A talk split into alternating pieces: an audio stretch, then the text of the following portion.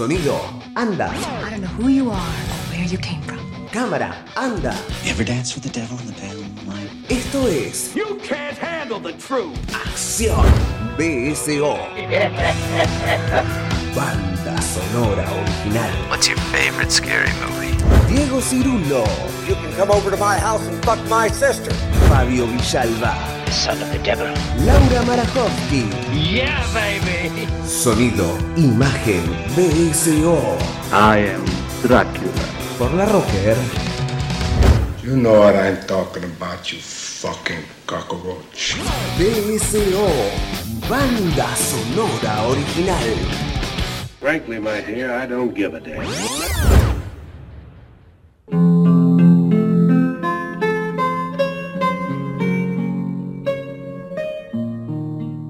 You don't have to be too logical. You should just make. You really should just make uh, good scenes. And if you follow one scene with another and stop worrying about logic and stop worrying about hooking them together, just make good scenes. I make pictures about the things that I like to do. I make pictures about men on horseback, We'll remember you said that. men who drive race cars, fly. Now look, Dutchy. Joe died flying, didn't he? Well, that was his job. It just wasn't good enough. That's why he got it. So I suppose that's my way of life. Hello. Hello. Well, what's the matter, darling? Why are you crying? I don't believe in preaching. I don't believe in having a moral. I just believe in telling a good story and telling it well that makes entertainment.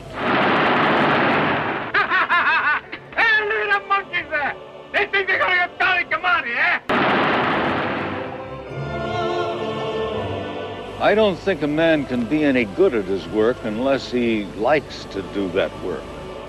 He's made a lot of actors jump, so it's time we made him do the same. Tonight he's not the director, I am. Hawks, we're ready to roll. Get your skinny, uh, whatchamacallit out here.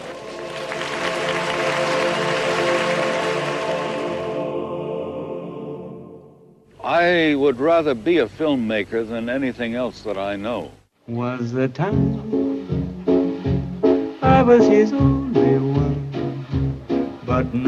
Señoras, señores, bienvenidos a una nueva edición de Banda Sonora Original. Nuevo especial, señores, nuevo especial autores este, en nuestro programa.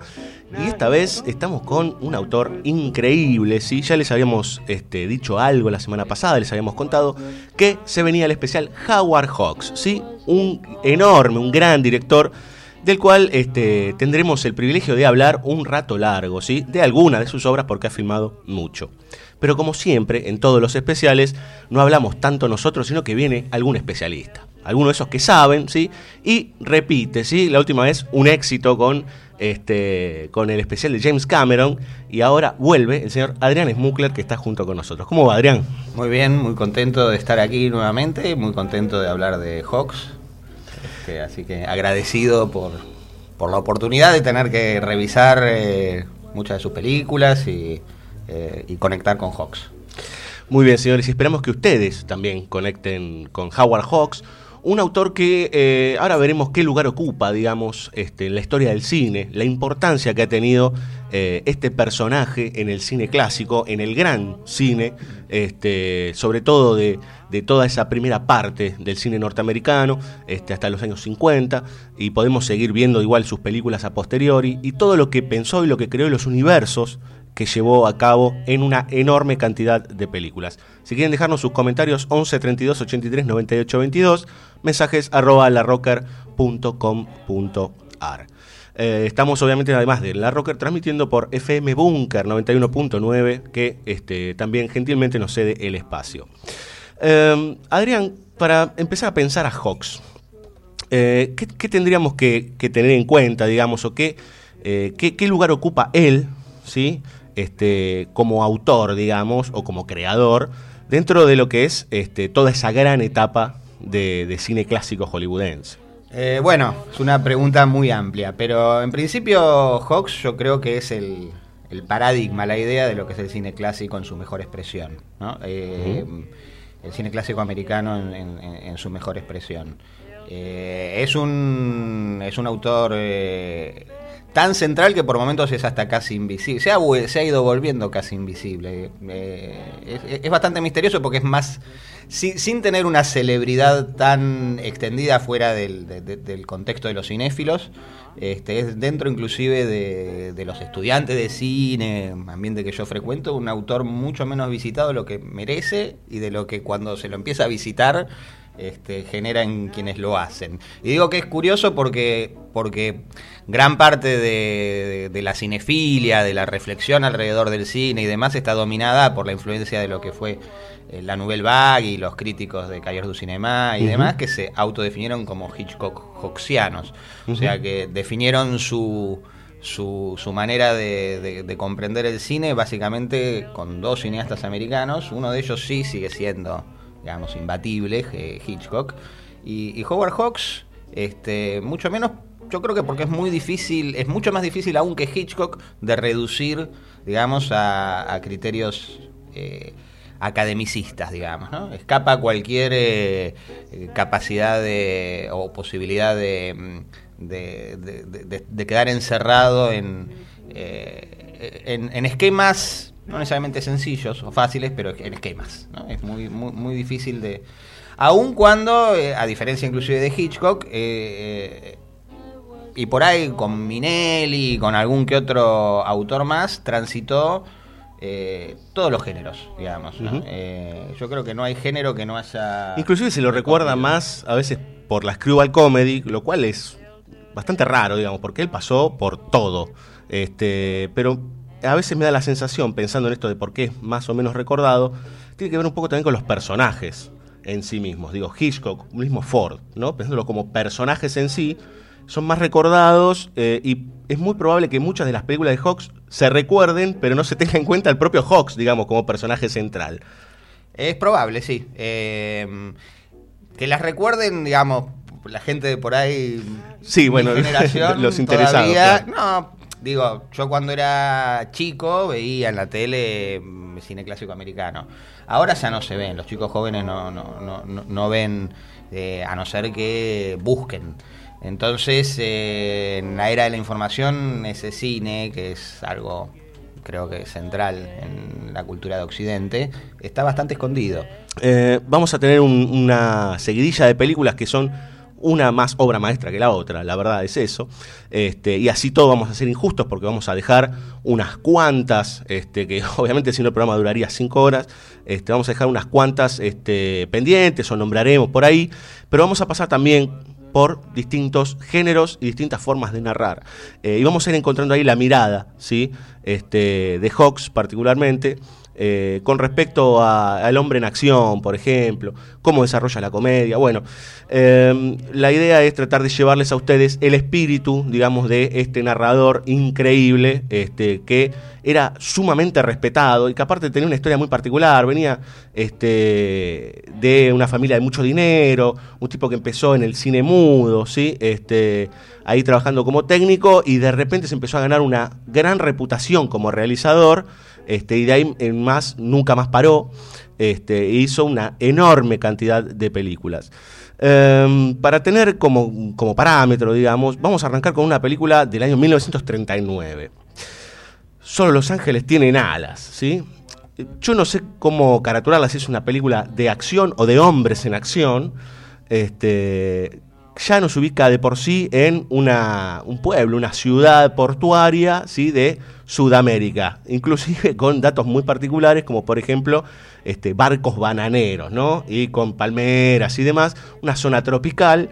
Este, y ahí en el medio tenemos un grupo de aviadores con extremo coraje, este, que deben afrontar todo tipo de situaciones este, con tal de poder llevar las cargas que les son, este, les son pedidas, digamos, ¿no? Los pedidos que ellos tienen que ir llevando en una zona muy, muy hostil. Sí, eh, bueno, en, en primer lugar es, eh, mm, eh, eh, es una especie de pueblo que, que es más una especie de no lugar. Digo, el, cómo está trabajado es desde la perspectiva de los protagonistas, que son estados no- norteamericanos y europeos, digamos. Es un, es un lugar que está claramente al margen, es un lugar al que, al que llegan personajes eh, descentrados, podríamos decir, ¿no? Eh, y, y que está permanentemente envuelto en brumas, digo, ¿no? Y ya le- le- eh, es, es curioso porque es es una república bananera, digamos, es un, es un paisito de Centroamérica, parece, está trabajado de esa manera, un lugar de paso, un lugar de tránsito, este, eh, y, que, y que arranca de noche entre las brumas, un barco que se abre paso, del cual va, va a descender un- la, la coprotagonista. Eh, Jean Arthur. Jean Arthur. Y, y- y funciona como un espacio donde van a ir resolviendo eh, básicamente eh, los conflictos que traen, los conflictos que traen del pasado, y en ese sentido, y, y- básicamente una conexión que tiene que ver desde el principio al final con la relación con la muerte. Es una película de aventuras, este, eh, con aviadores eh, que tienen que, que- que- que llevar el correo, digo, de, de- de un lugar, a- de un punto al otro. Todo eso es muy, muy vago en su definición, ¿no? ¿Cuál es la, la, la- la función de, de ellos con la empresa de aviación que es propiedad de un holandés? que- Sí, que el, es el dueño de- Dachi, que en realidad ni siquiera lo maneja. Digo, eh, ahí el que, el, el que lleva las riendas, digamos, es el protagonista, digamos, Cary Grant, este, que es el que, el que tiene el coraje, por decir. eh, y me, me quedé con esto de que la película en realidad es, es, eh, habla sobre la relación con la muerte. Sí, digamos, ahí se mezclan unos cuantos, unos cuantos temas. La película arranca con ella llegando y, y- y- y dos tipos que, que se la disputan. Digamos que es un, un, tema recurrente en, casi todas las películas, bueno, en casi particularmente en las películas de aventuras y los westerns y demás, eh, la disputa entre dos hombres por una mujer que pone en juego la cuestión, do- dos temas que son centrales en Hawks, digamos, la amistad masculina, la amistad entre hombres y eh, el vínculo con entre el hombre y la mujer, digo, ¿no? Eh, habría que pensar en qué película eso no está trabajado de una manera o de otra, muchas veces inclusive transitando todos los géneros y con películas que son en su superficie muy diferentes, es muy llamativo cómo los temas recurren una, una y otra vez y particularmente en la relación entre hombre y mujer, esta cuestión de, del diálogo que en un momento le dice Bonnie a, Jeff, digamos, acá en, en Solo Los Ángeles tienen alas, eh, de cuál fue la mujer que, que te hizo quedarte con esa idea, ¿no? Cuando él tiene un rechazo, él eh, permanentemente está diciendo que no quiere compromisos, que no hay mujeres que no quieran planificar cosas, que él necesita vivir al día, vivir siempre con... eh, que es otro de los rasgos del cine de Hawks, el, el- el- el- todo se resuelve en tiempo presente, ¿no? Inclusive cuando hay un vínculo, recién mencionábamos, son personajes que vienen a purgar muchas veces, en el caso de, de Solo Los Ángeles, eh, un pasado dudoso, nebuloso o trágico, este, dependiendo de, de cada personaje, eh, y que encuentran en todo caso la claridad en este espacio brumoso, en esta especie de limbo, en el cual eh, el que se organiza, digamos, desde la perspectiva de, la mm, rectitud, podríamos decir, moral, eh, y, en relación a la verdad o a la naturaleza humana de, de Jeff, el, el, que conduce la línea aérea, el que le vendió el proyecto de alguna manera a Dachi, ¿no? Al, al holandés, que es uno de esos personajes tan queribles, secundarios, de eh, falsamente que uno puede pensar eh, subestimados, digamos. Digo, falsamente subestimados porque por ahí tienen una superficie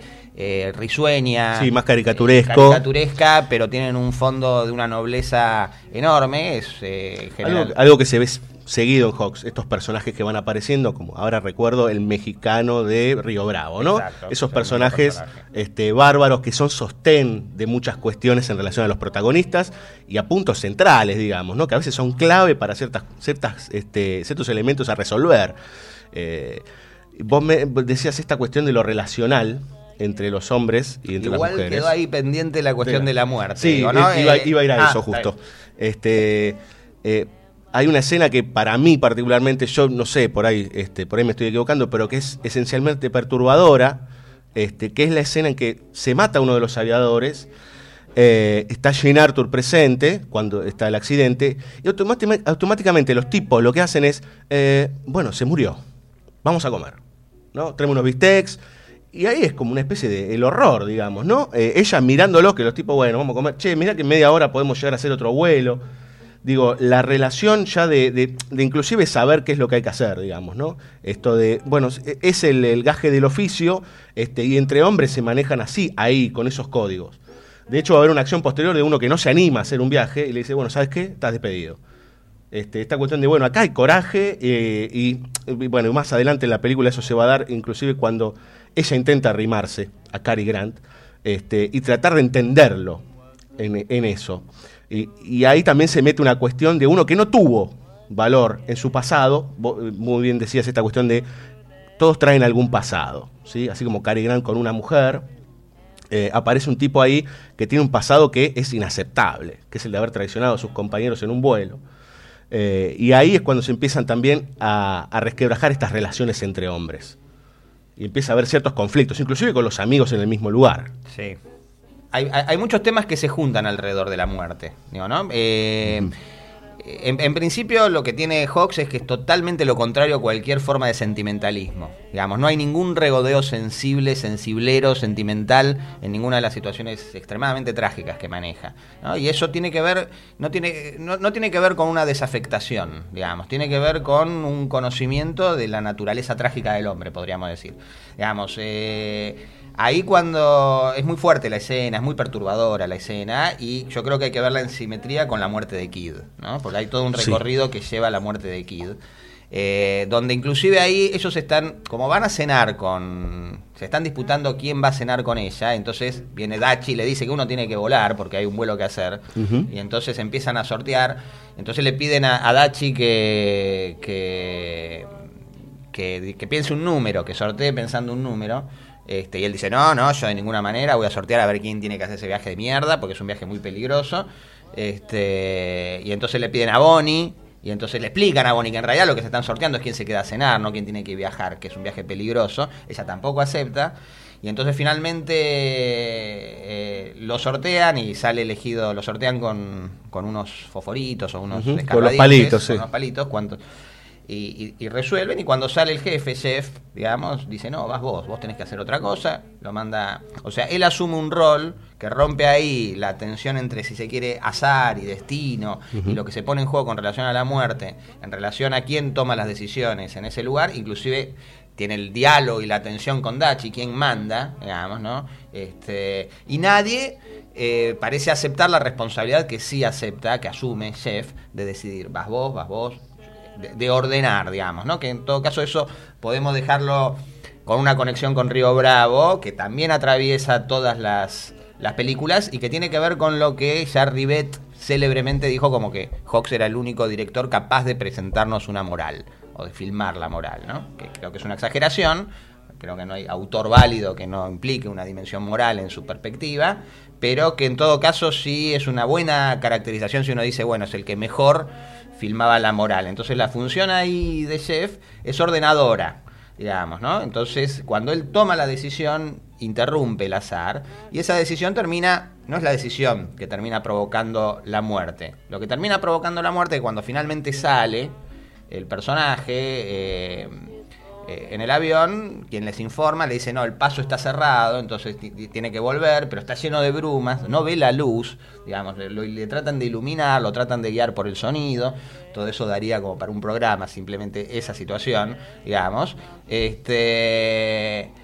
Y entonces Jeff le ordena quedarse volando dando círculos durante tres horas. Tiene tres horas de vuelo, de autonomía, y entonces que vuele esas tres. Tiene margen como para esperar que se disipe la bruma. Y como él está apurado, porque entonces dice, puedo cenar, inclusive ya encarga los bifes. Sí, inclusive que le dice que me espere la rubia, digamos, ¿no? Esta cosa, rubia, hay un apuro ahí, lo encarga Los desobedece. bifes, Dachi dice que sí, todos hay una si- situación de mucho cariño donde todos se hacen muy cargo del peligro que está. Jeff es el que ordena, el que con la palabra lo trata de guiar y el que puntualmente le da la orden que él desobedece. ¿no? Dice, no, no, no, ahí veo la luz, ahí veo la luz, puedo llegar. Y él la mira como a Bonnie diciendo, como, como indicando que, que no es una buena influencia, digo, ¿no? Porque, este, y bueno, finalmente se estrella y muere. Y cuando está esa situación, inme- inmediatamente Jeff la supera. Le duele, se nota, está planteado. Esto lo podemos recorrer en varias de las películas que tenemos hoy porque se repite, es otra de las situaciones que se repite, el asumir el momento de la muerte de un modo inmediato. Y una vez que le dice, sí, murió hace 10 minutos y dentro de 10 años va a estar igual de muerto y no tiene ningún sentido. Famosa escena en la lluvia que están Eh, afuera. Este, lamentarnos por sí. eso, cuando él se sienta a comer el bife que había encargado él, ¿no? Sí. Que también con eso podemos quedarnos unas horitas eh, eh, sacándole el juguito a ese bife, digamos, pero ella se horroriza, ¿cómo te vas a comer el bife del muerto? ¿no? Este, y ahí se va y entonces él la agarra y le da una explicación y le dice, anda, tomate, refrescate, después volvé.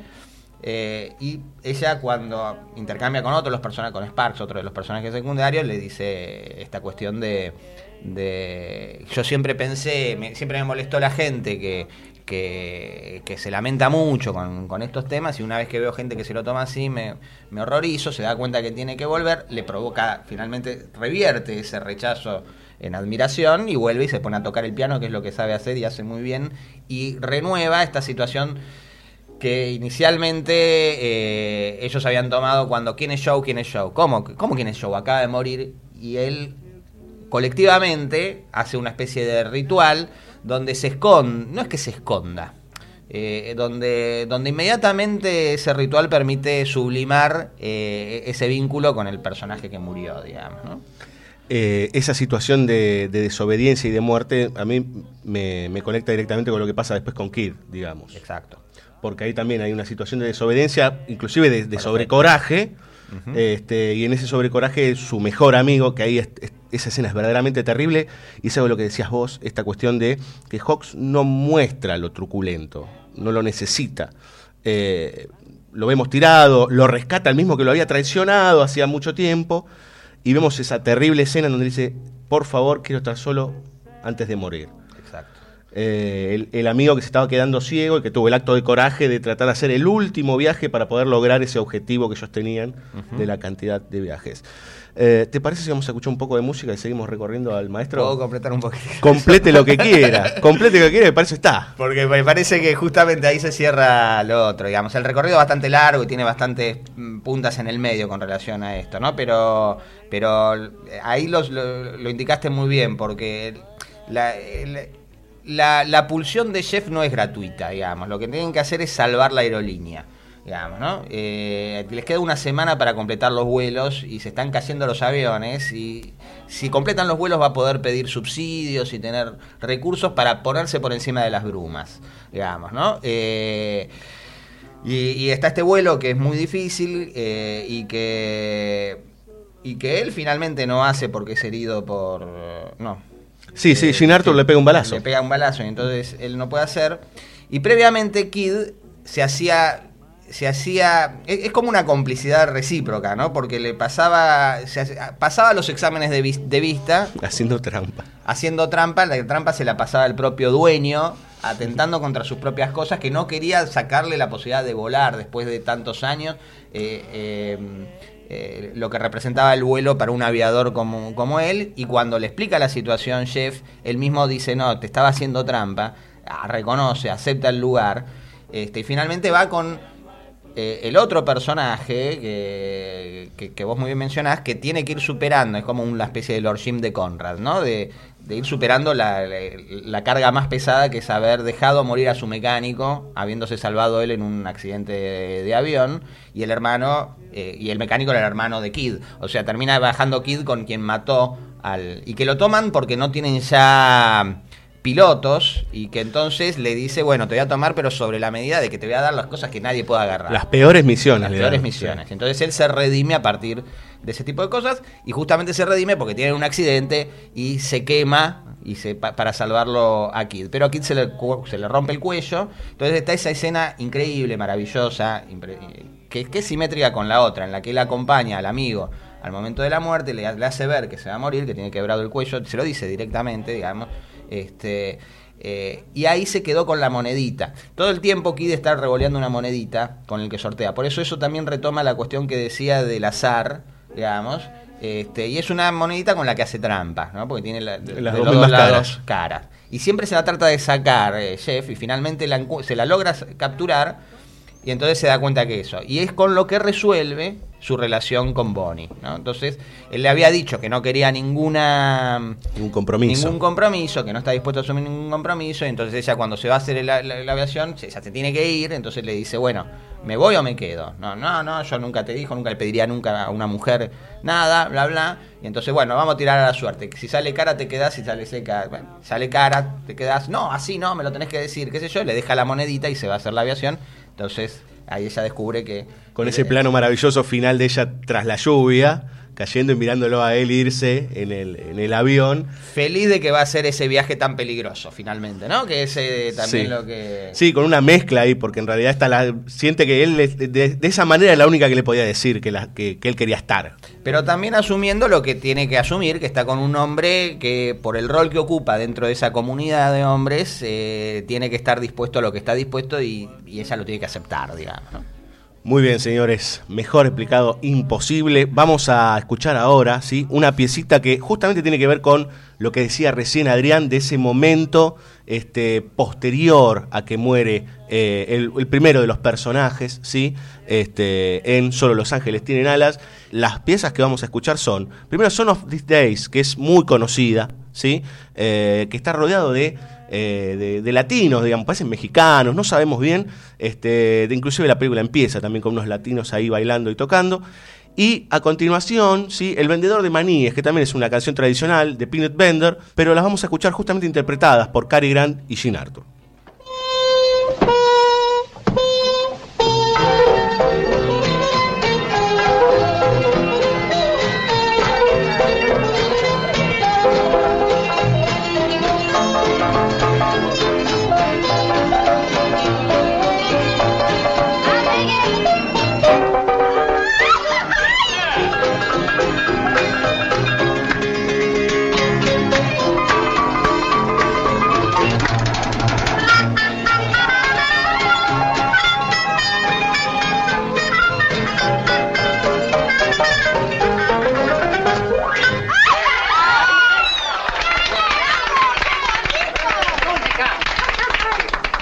Professional. It's part of the specialty I was telling you about. Yeah. Well, here's to you.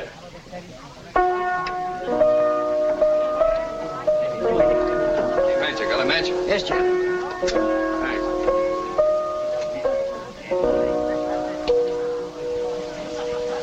Who's Joe? Never heard of him. Does anyone know the peanut vendor? Yes, sir. ¿Cómo no? Come on, things, honey.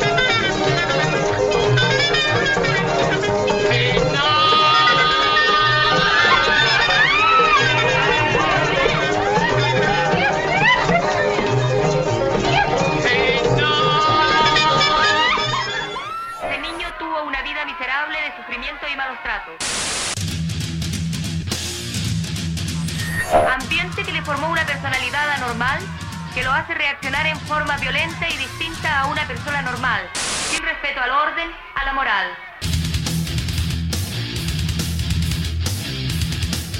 Me encuentro arrepentido de lo que hice. Sin respeto al orden, a la moral. No tuve educación, ninguna cosa. Forma violenta y distinta a una persona normal. Tengo esperanza en que el presidente me dará el indulto. RCO, Banda Sonora Original. ¿Y si no lo hace, Jorge? Hey, Johnny, look what I got. You dirty murdering mug, you bumped off O'Hara. Who, me? That's foolish. You told me to stay out of the north side. I stay out. I've been home all day. Hey, little boy. Sure. Sure. Oh, so that's it. I told you to lay off. I don't hear so good sometimes. You won't be hearing anything if you go on like this. Look what happened to me. They clipped me. Look at Johnny. You can carry it around like a baby. Ah, shut up. We gotta get organized. This is only a starter. They'll be back after us. What do you mean? We don't give them time. We go after them. We throw them mix up for grass. Yeah? Well, when you're laying in an alley with your head blown off, maybe you'll learn how this business ought to be run. And who's going to do that? O'Hara's mob. Gaffney. He's running it now. He's giving you here a pound of hot lead in the belly. Make sure it's him, Johnny. Are here, boss. Okay. Hey, little boy, business. You fix who goes in each car, understand? Then where do you think you'll go? To the north side, like I always knew someday. You can't do that. What do you mean can't? Who's stopping me? I am. I'm giving you orders for the last There's time. There's only one thing that gets orders and gives orders. And this is it. That's how I got the south side for you, and that's how I'm going to get the north side for you. Some little typewriter, right? I'm gonna write my name all over this town with it in big letters. Hey, stop him, somebody! Get out of my way, Johnny. I'm gonna spit.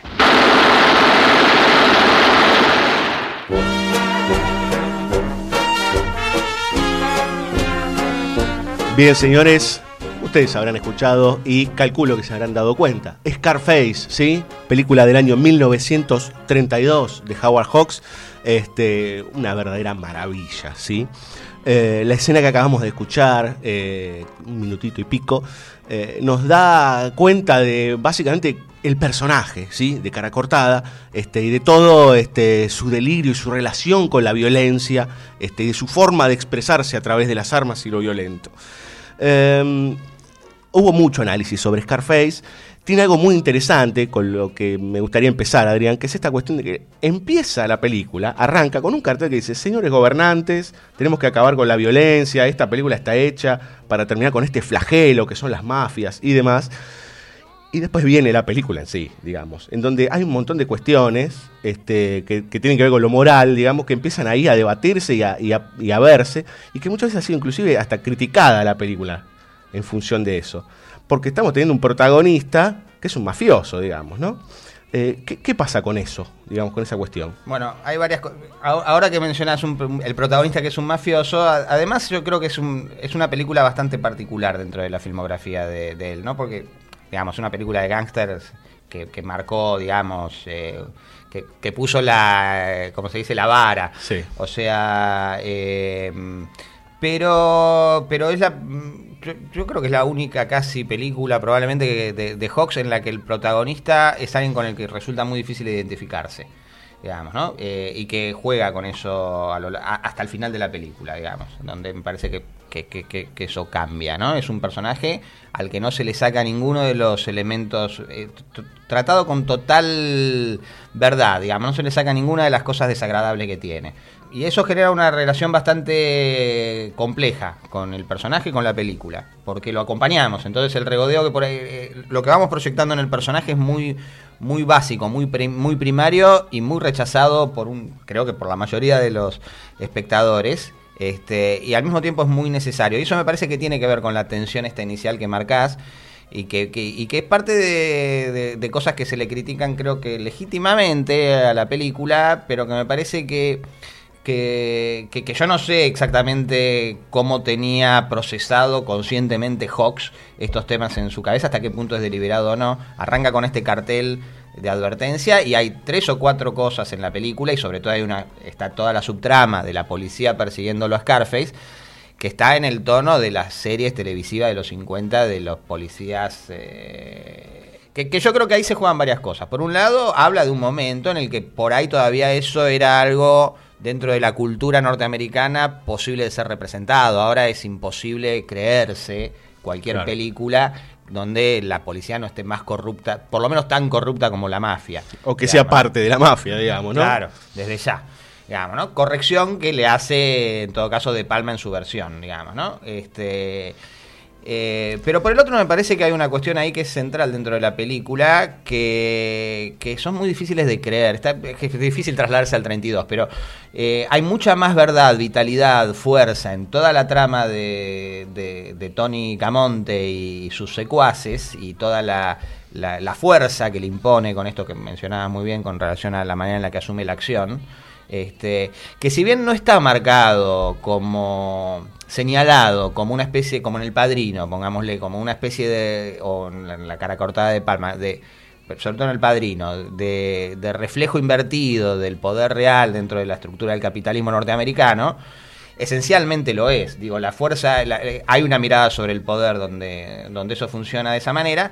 Y después, yo no sé hasta qué punto es un, bueno, permitamos hasta dónde está la sociedad eh, dispuesta a tolerar esto, entonces démosle esta cobertura donde, bueno, la policía trata pero no puede, estas apelaciones a la comunidad, el- de, de que ustedes son, son el poder, ustedes son el poder, o sea, está dirigido a las autoridades y está dirigido al pueblo, ¿no? Que usted, el poder son ustedes. En, como idea de democracia. Hay una escena que lo quieren silenciar a... Hay una reunión que parecía de políticos, aristócratas y el tipo de un, de un periódico le dice, ¿ustedes quieren que yo me calle con respecto a la mafia? Si ustedes, ustedes se tienen que hacer cargo de todo esto. Claro, pero eso está dentro del mismo esquema, porque después está la reunión del mismo, creo que es el mismo director del diario, con las fuerzas vivas de la comunidad, donde está inclusive el inmigrante italiano que dice, esta gente es una desgracia para nosotros. Y es todo un discurso muy impuesto, muy, muy falso. Digamos. Yo no sé si Hawks deliberadamente quiso hacerlo eh, fue como una especie de concesión donde de todas formas la película tiene su fuerza, hasta qué punto se lo creía. Este, esencialmente yo creo que cualquier autor trabaja no solo con lo que sabe que está trabajando, sino con lo que no sabe. Y si por ahí le decía, bueno, para compensar esto que estoy, con lo que estoy conectando, un poco como el, el Facundo de, eh, de Sarmiento, digamos, donde vos lo lees y bueno, está fascinado por la figura, digamos, lo, lo que, lo, lo- lo- que ves dentro de todo el rechazo es la fascinación que tiene. Y esa fascinación tiene que ver con que es una expresión cabal, eh, Scarface, de, la, de cómo funciona el poder, ¿no? de, de- por dónde pasa la fuerza. ¿no? Entonces me parece que ahí también extendiéndome un poquito, hay, eh, hay- un elemento que para mí es, eh, es clave, ¿no? Es, este, estos representantes hablan con un de, de- de las fuerzas vivas, digo, hablan con un lenguaje como aprendí, co- como de consignas, ¿no? Como aprendido de, como leído. Y hay una relación que tiene co- con, con el lenguaje de la película, el lenguaje de la película, el que habla Tony eh, Camonte, este, inclusive en la propia juego de seducción con Poppy, que es la mujer que le afana a su jefe, eh, hay una cosa de resignificación constante, es decir, de, re- de- de volver a dar sentido a las palabras, que tienen que ver con que ella lo delira, ¿no? Porque por su gusto, y dice, es un poco ordinario esto, ¿no? La casa, ¿no? Cuando se pone la... O el traje que ropa, tenés. ¿Te gusta? Le dice, ¿no? Como- Claro, como que él está orgulloso de sus cosas, ella le dice, es horrible, pero se lo dice, no me acuerdo exactamente las palabras, una dice, es muy poco ordinario, ¿no? Y entonces él dice, viste, sabía que te iba a gustar. O sea, lo resignifica, le- le- es como que no entiende la superficie de la palabra, pero entiende lo que está debajo, porque eso le cae simpático a ella y es también parte del código de seducción. ¿No? Entonces, eh, eh, hay, hay- y él habla con, si se quiere, otro código, otro código que tiene que ver con el, el, eh, con el código de las miradas, de las acciones y de la violencia. O sea, se podría decir que eh, su forma de, de expresarse, su forma de hablar, son las armas, es la violencia. Sí, y es la acción física, digamos, ¿no? Porque mi- mismo toda esta cuestión incestuosa que tiene con, con la hermana, este, yo creo que está brillantemente trabajada. Digo, muchas veces se hace demasiado énfasis para mi gusto en estas cuestiones sobre con relación a la homosexualidad, en Hawks, este, como eh, en el amor de los hombres entre hombres, que es un amor que bordea para ciertas perspectivas Lo homoerótico. lo homoerótico y eh, él hacía chistes con eso, ¿no? Porque los franceses ven cosas en mis películas que yo no sé qué están, eh, me encanta, me encanta cómo ven y qué sé yo. Y con, con esto yo creo que pasa lo mismo. Está el condimento, eh, el límite entre el amor, digamos, eh, sexual y el amor y, y el resto de los amores es siempre muy, muy lábil. Este. eh, la madre de, de, de, de- Tony, iba a decir Montana. Ese- ese- ese es el otro, el Camonte. Este, le dice a Chesca, la hermana, él te ve como una chica más, ¿no? Este, y, y él eh, hay una escena muy violenta en la que se enoja porque la vio en un. En un Sí, en, en un, en un- bailando, digamos. bailando, ¿no? histeriqueando, tratando de, acostarse con un tipo eh, y le arranca la ropa, ¿no? Este, eh, con mucha violencia. Este, y eh, eh, en esas acciones está diciendo cosas, ¿no? Eh, o sea, claramente eso también está revertido en, la incapacidad. Él tiene un secretario, digamos, ¿no? Uno de estos personajes. Es fabuloso. Otra vez esos personajes que decíamos antes, ¿no? Que son caricaturescos, pero que son, eh, digo, inclusive con situaciones tragicómicas. Este, la escena de la muerte del secretario es terrible, este, pero repitiendo un gag justamente esto de que no se acuerda el nombre y empieza a jugar y demás. Bueno, que no sabe escribir, ¿no? Y que no puede encontrar y escuchar el nombre de los que le dicen, este, pero es su secretario. Y sí, y inclusive me parece que, que- que en esa cosa invertida que tiene todo Scarface, también ese personaje es un personaje desagradable. Digo, no es un personaje, no es como Dachi, no es como Kid, no es como el mexicano.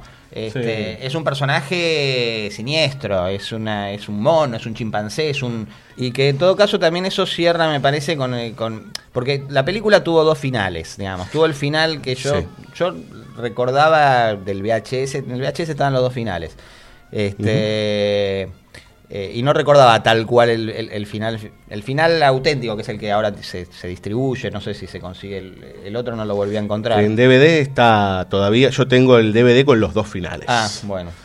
Podés verlo aparte, el final alternativo, digamos. Que es el final que hizo para la censura, porque la censura no le bancó que eh, Camonte muriera heroicamente, por así decir, ¿no? Que es bastante confuso eso, porque la heroicidad... Es raro, ahí. eh, pero muere, a ver, porque también... ahí me parece que se ajusta bien esta cuestión que decía del, quedar bien con... con del quedar bien, del, del hacer la película digerible o aceptable para eh, los sectores eh, más hipócritas, si se quiere, o los sectores que necesitan una cierta cobertura para una cosa tan, tan violenta. Porque eh, inclusive el final alternativo, ¿no? Eh, el final alternativo para mí era brillante la puesta en escena. Era como que el juez lo cagaba a pedos, lo- digamos, él terminaba no muriendo, sino de, entregándose. Y el juez lo, lo cagaba a pedos y lo terminaba matando en la, Sí, en la horca. y la película terminaba con eh, la venda que le ponen en, en la horca tapando la cámara, ¿no? De la subjetiva de Scarface, que me pareció un gesto muy, Y- muy sofisticado para, eh, para exhibir el poder de la censura, digamos, este, tapando en los ojos de Camonte la... Y poniendo al espectador en la mirada de Exacto, también. ¿no? Y que de todas formas terminaba muriendo. Y, y- y era también un discurso totalmente artificial, falso, banal, de hipócrita, como los que estábamos mencionando.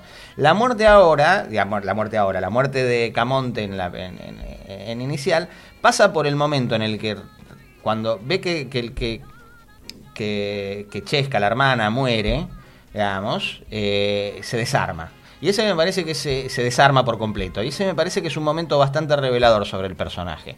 Porque hasta ahí tiene toda esta cosa. Y mata a Gino sin saber que se casó con su hermana, comete ese error, se hunde en, de- en- en la depresión. Es el primer paso, claro. Este, y ahí adquiere una dimensión que uno, que, que yo creo que estaba eh, totalmente escondida, trabajada a lo largo de toda la película, pero tratando de...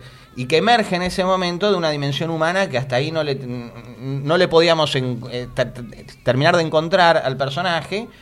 Y en el fondo de esa desesperación tiene el momento de reconocimiento con Chesca, con, con la hermana, que si somos lo mismo, somos la misma sangre, vamos a enfrentarnos a todos, en una situación que es totalmente desesperada.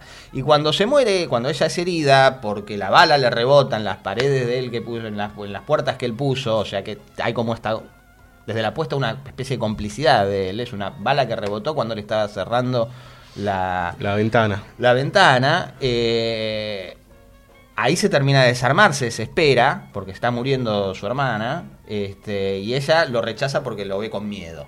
¿no? Eso lo podemos vincular al, al- al tema de la muerte en la, en la que vimos antes. Digamos, este.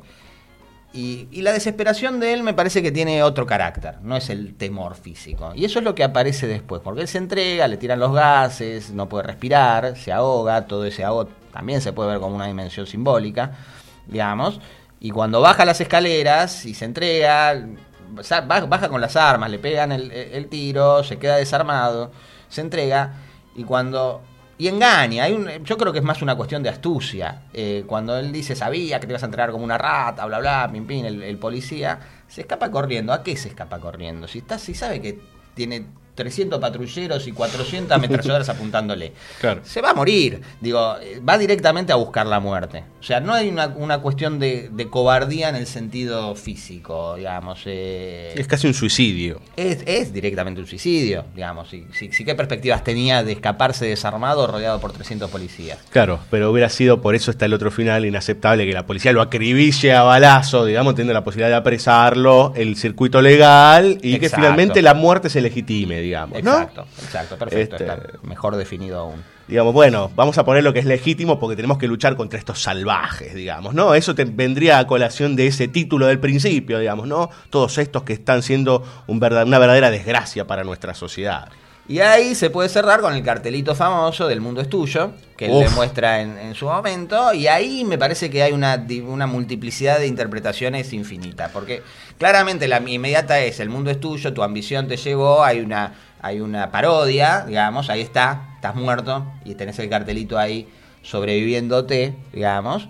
Este, Yo siempre pensé en quién te vendió que el mundo va a ser tuyo, digamos, en ese cartelito. Esa variante eh, a- a- acompañando eso, que aparte es una publicidad, ¿no? Es una publicidad, es una publicidad, entonces también está potencialmente el comentario. Pero también hay una posibilidad de hasta qué punto no podría ser que él se ganó, que en esa muerte, en esa redención, en esa humanización, donde se desciende de ese lugar de, de poder que, ha- que había logrado por el por, por la se le encuentra el punto débil digamos el punto humano no hay un mundo que gane digo no no hay una recuperación una posibilidad de interpretar de que finalmente eh, paradójicamente el ahí hay una interpretación si quiere religiosa que no necesariamente es la, la- ni siquiera diría la intención probablemente de Hawks pero me parece que esa que, que esa tensión es importante. El mundo es tuyo, que también se la devuelve ahí como gesto al espectador, ¿no?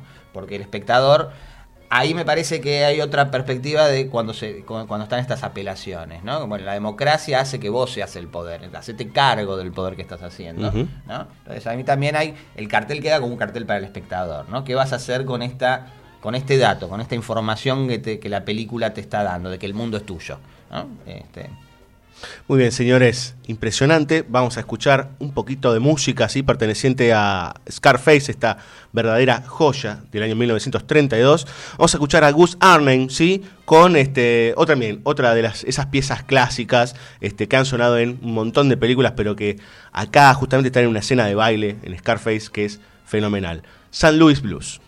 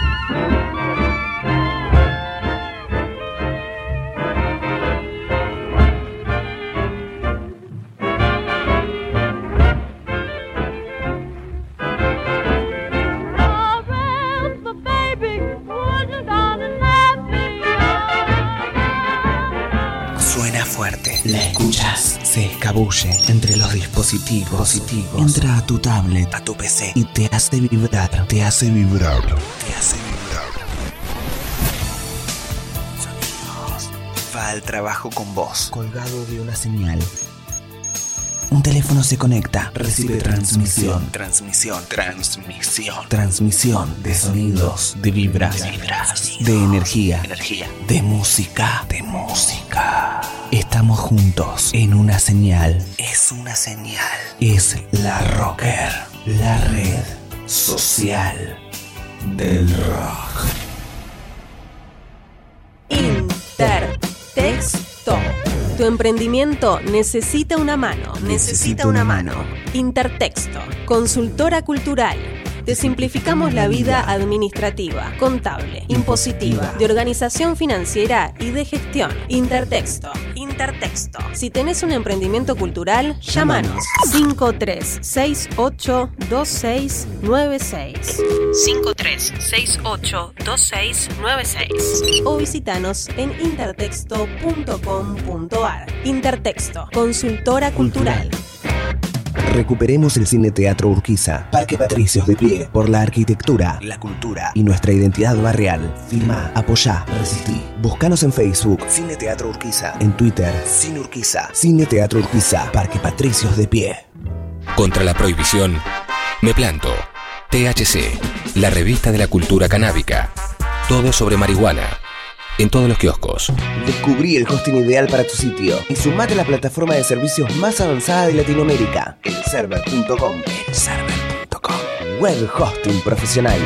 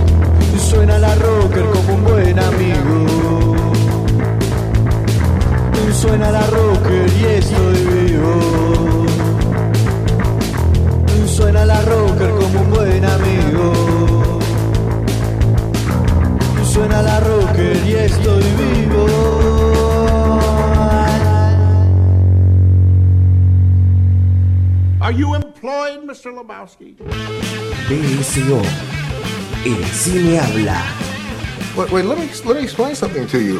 Um, You see what happens, Larry, when you fuck a stranger in the ass? Banda sonora original. I am not Mr. Lebowski. You're Mr. Lebowski. Over the line! I'm the dude. Am I wrong? So that's what you call me, you know? Uh, that or uh, his dudeness or uh, duder or, uh, you know, El Duderino if you're not into the whole brevity. Fucking Nazis. They were Nazis, dude? Oh, come on, Donnie. They were threatening castration. bsoradio.com.ar Por la rocker. Tell me, uh, what do you usually do when you're not working? Play the horses, fool around. No women? Well, I'm generally working on something most of the time. Could that be stretched to include me? Well, I like you. I told you that before. I liked hearing you say it.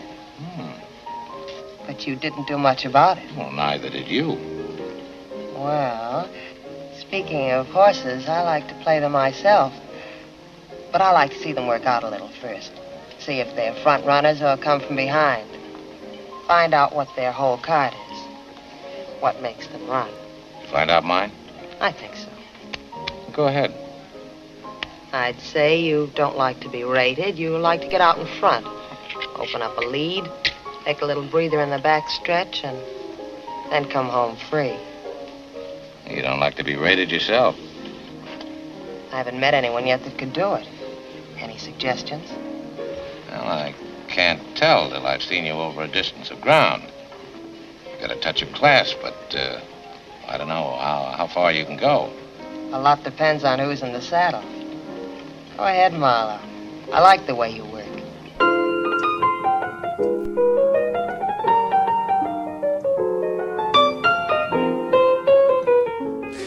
Bien, señores, escuchábamos a Laurín Bacal ¿sí? y a Humphrey Bogart en The Big Sleep, ¿sí? una enorme película del año 1946 de Hawks, eh, que tiene una particularidad y que se ha analizado mucho, Adrián, y que me parece que esto es por ahí por donde podemos empezar, que es esta cuestión que eh, se habla que es una película que no cierra, ¿sí? que en la trama es una película detectivesca, digamos, este, cercana al policial negro, podríamos decir, esto, al cine negro, eh, y que toda esta trama de investigación, hay algo que no termina de cerrar, pero que en definitiva la película es tremendamente efectiva.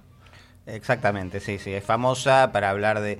Yo igual esta vuelta cuando la revisé, me tomé el desafío de... de, de, de armar el esquema. De, armar, de armar el hilo y, y, se puede llegar a armar. Digo, el tema es que po po podríamos arrancar tratando de explicarla, pero no tiene mucho sentido. De, de hecho, bueno, recién comentaba Fabio, hay una anécdota famosa que cuenta Hawks en, en algunas entrevistas de, de, de, que cuando la estaban escribiendo no entendí, estaba aparte con Forner, con eh, con eh, Becht y lo llaman a, a, Chandler, el autor de la novela original, para preguntarle quién había matado a no sé quién. Y entonces él les da una respuesta y, y, ¿Y dice, la respuesta? no, pero no puede ser porque está no sé dónde en ese momento ese personaje, entonces no sé. No, no. Arréglense ustedes. Claro. Es interesante porque Hawks en ese momento hay una entrevista muy linda que creo que se la hace Bogdanovich, eh, que él dice, bueno, ahí es donde entendí que hay ciertas cosas que no tienen tanto que ver con la lógica. Lo escuchamos al principio de todo el programa. Sí. Sino que en realidad tienen que ver con la efectividad y de poder seguir la película y de sentir la película. Sí, él dice que una escena sigue a la otra, que no hay que, creo que estaba eso también en el, está bárbaro, da felicito, lo editaste vos, el, sí. hermoso, hermoso arranque de, de, de, del programa en, en, ese montaje sonoro. Eh, de, de, que, de que escribir es muy fácil, es poner cuestión de inventar unos personajes y ponerlos a caminar, digo, ¿no? Cosas por el estilo, decía así, como si fuera muy fácil hacer eso, digamos, ¿no? eh, eh, y que no, y que, y que eso, esto tal cual, digamos, ¿no? De hecho, él tenía grabada, grabada, perdón, filmada, una escena en la que, que, que creo que duraba unos siete minutos. Se explicaba todo. Se explicaba todo sí. y dice, la eliminé porque era interrumpir algo que ya la gente, y creo que efectivamente funciona así. Es muy difícil seguirla porque al principio cuando habla con el coronel Sternwood y, y, le dice todo, va tirando los nombres, eh, eh, te tenés que ir acordando, después tenés que acordar que la mina le señaló a este amante de Geiger, que es el que mata a Brody, para bueno, la trama es realmente muy enredada. Arranca como una película sobre un chantaje, hmm. lo cual después se termina yendo a cualquier otro lado, hay un asesinato, empezamos a encontrar otros personajes, quién mató a quién, en qué momento, digo, se empieza a ser verdaderamente intrincado. Se hace muy intrincado y uno va siguiendo, digo, esto en todo caso es una advertencia para el que no la vio, es válida para cualquier policial negro, creo, digamos, que mucho más importante para cualquier buen policial negro que mucho más importante que la trama en sí es... Eh, el policial negro, en, definitiva, se define el, desciframiento de la verdad escondida por, más, por una actitud moral y por poner el cuerpo en la investigación que por una cuestión lógica, ¿no? Que, a diferencia del policial detectivesco, digamos, ¿no? El Agatha Christie. Digamos, no es una cuestión racional la que se pone en juego. Con lo cual uno va acompañando eh, es toda una, un, una, tesis sobre el conocimiento también la película y en general el género, digamos, ¿no? Pero eh, es probablemente la mejor película del género. Yo no creo, yo no recuerdo un policial negro mejor que, Al borde del abismo. Eh, habrá otros que están a la altura. Pero digo, el método de desciframiento mm, tiene muchos matices, ¿no? Marlowe investiga mostrando siempre sus cartas y poniendo en juego su cuerpo. Este, y de una manera bastante peculiar, porque permanentemente hay una cuestión de sospecha donde, donde uno dice, ¿por qué, él, eh, ¿por qué él se da cuenta de lo que esconden? En realidad ni siquiera se da cuenta de lo que esconden, y ni siquiera asume que todos esconden algo, que es otra de las cosas que podrían, más allá de que todos escondan algo, eh, sino que, que, tiene una intuición, uno podría decir, directa, de qué tipo de cosa puede estar escondiendo este. Permanentemente está como evaluando a los personajes con, los que se enfrenta y, y categorizándolo. Están los que le caen bien, los que le caen mal, los que le caen más o menos y los que le caen bien a pesar de que le caigan mal, ¿no? Digamos, está permanentemente poniéndose en juego en eso y en primer lugar a Vivian, que es en la que descubre algo que la enamora, porque si hay algo que no le falta a Philip Marlowe es mujeres, digamos, ¿no? Toda la película, es, eso es fabuloso, como va la relación eh, de Marlowe con las mujeres, ¿no? Parece que todas se rinden a sus pies casi. Eh, digo, hay una escena increíble que hablábamos eh, fuera del aire, que es la escena de la librería, que no se puede creer. Eh, la escena del- podemos tomar la escena de la librería. La escena de la librería, porque me parece que condensa muchas cosas. Digo, te- digo, es toda una tesis sobre el conocimiento y sobre el erotismo, como vos mencionabas al principio. De hecho, arranca con la sombra de Bogart y, y Bacall fumando. Habría todo un tratado que hacer sobre los cigarrillos y el fumar en la, en la obra de Hawks, este, que dejan el. Eh, y y que la cámara se queda con ellos mientras ellos están mirando. Y, y vos me mencionabas fuera de, del aire recién que sí es la segunda película de ellos y ellos fueron pareja y se unieron en Tener y No Tener, ¿no? De, de Hawks, de en, la Hawks. primer- en la primera en la que están juntos. Este, y, y ya era la pareja que ardía, que hacía arder la pantalla, digamos, ¿no? Entonces Sí. eh, eso está muy, muy jugado, pero están, aparecen como sombras. Mm, No sé a qué venía esto de las sombras, porque en realidad quería ir hacia la cuestión No, estábamos de- en la cuestión de lo erótico y el conocimiento en, en la... Sí, sí, sí, sabía que quería ir ahí. Este, y por ahí por eso viene lo del erotismo. Este, con esa escena Te que- desviaste con el erotismo ahí. Sí, sí, me calenté. Este, esto que digo del método de desciframiento de la verdad y de poner el cuerpo, digamos, aparece, él va a la biblioteca primero a buscar datos sobre libros raros porque tiene que investigar en una librería de libros raros. Entonces saca una serie de datos y la bibliotecaria con sus anteojos le señala, este, no parece un eh, amante de los libros raros o un bibliófilo. Y él le dice, también colecciono rubias en botellas. Este, eh, y cuando está por entrar a la librería de, a la que quiere ir a investigar, se da cuenta que no parece. Entonces acá aparece también la, cuestión de lo que esconden las apariencias. ¿no? Y eso tiene un- un- una doble vertiente en lo que tiene que ver con el conocimiento y lo que tiene que ver con el, ero- el erotismo. Que permanentemente ellos están jugando, Vivian y, y- Marlowe, en lo que esconden y lo que descubren detrás de lo que están escondiendo. Y eso tiene que ver con una verdad que espera ser revelada y un conocimiento del otro, digamos, que, está involucrado puntualmente en eh, con el erotismo. Y ahí hay todo, claro, toda una tensión todo el tiempo entre ellos dos. Y esto que mencionabas, que todas las minas se, les ofre- se le ofrecen, lo ven y caen rendidas a sus pies. Salvo Agnes, justamente, ¿no? Este, y, y cuando va, entonces se hace pasar por gay. Se hace pasar, eh, se pone anteojitos, se pone el coso y adopta una posición rara, pero la mira, ¿no? Bajándose.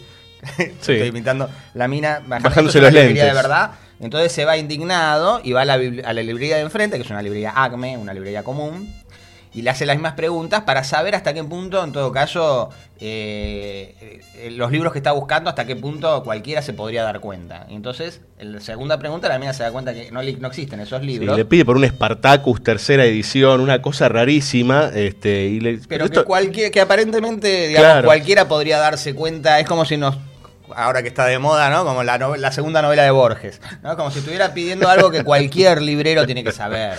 Claro. No, para Borges, ¿no? Y las obras completas de Sócrates la tenés, digamos, ¿no? Este, pero con un, por un nivel un poquito mayor de sofisticación, digamos, seguramente, porque la primera le hace pensar, a la, la segunda le dice, esa no existe. Entonces, eh, cualquiera lo podría saber. Bueno, ¿qué me diría si la de enfrente no lo sabe? Le intriga. Entonces ahí también se la levanta, por supuesto. Este, y también él le dice los ojos, y se señala los ojos los- como si los anteojos fueran necesarios, tiene anteojos, y el pelo, y ella cambia su. Ella está disfrazada, digamos, también de librera, y se muestra como mujer a partir de esa acción de, de, de Marlowe. Este, bueno, ahí está el fuera de campo. No sé, habrán garchado durante esa hora mientras tenían que esperar bajo la lluvia. Igual eso es interesantísimo, porque cuando ella baja todo y se sirven y qué sé yo, hay un corte abrupto y ya después los vemos que están casi igual que, que antes, digamos, o sea, como están vestidos, todo, no es que hay ningún signo de nada, pero uno ya presupone, ya entiende, algo tiene que haber pasado acá, seguro. Y sí, digamos, y claramente, bueno, él no quedó prendado de ella. Pero digo, a- a- eh, ahí inclusive él se, se- se presenta como un eh, private eye, ¿no? Como un ojo privado, un detective privado que tiene... Entonces ahí aparece la, cuestión del mirar vinculada a la investigación que está haciendo en la biblioteca, digamos, eh, para poner en acción ese conocimiento que no es válido por sí mismo, sino como McGuffin, digamos, que le permite poner en actividad una serie de fuerzas que le permiten descubrir y que la verdad se revele. ¿no? Y eso es lo mismo que es paralelo a lo que va haciendo con Vivian, ¿no? Porque en realidad, cuando uno vuelve a ver la película y el que no la vio, lo lamento, eh, cambie de, de día. No, no estoy diciendo No, no, no, no. bueno. Eh, si lo está escuchando grabado, eh, pare en este momento, mire la película y después seguimos. Ya está. Un minuto y medio.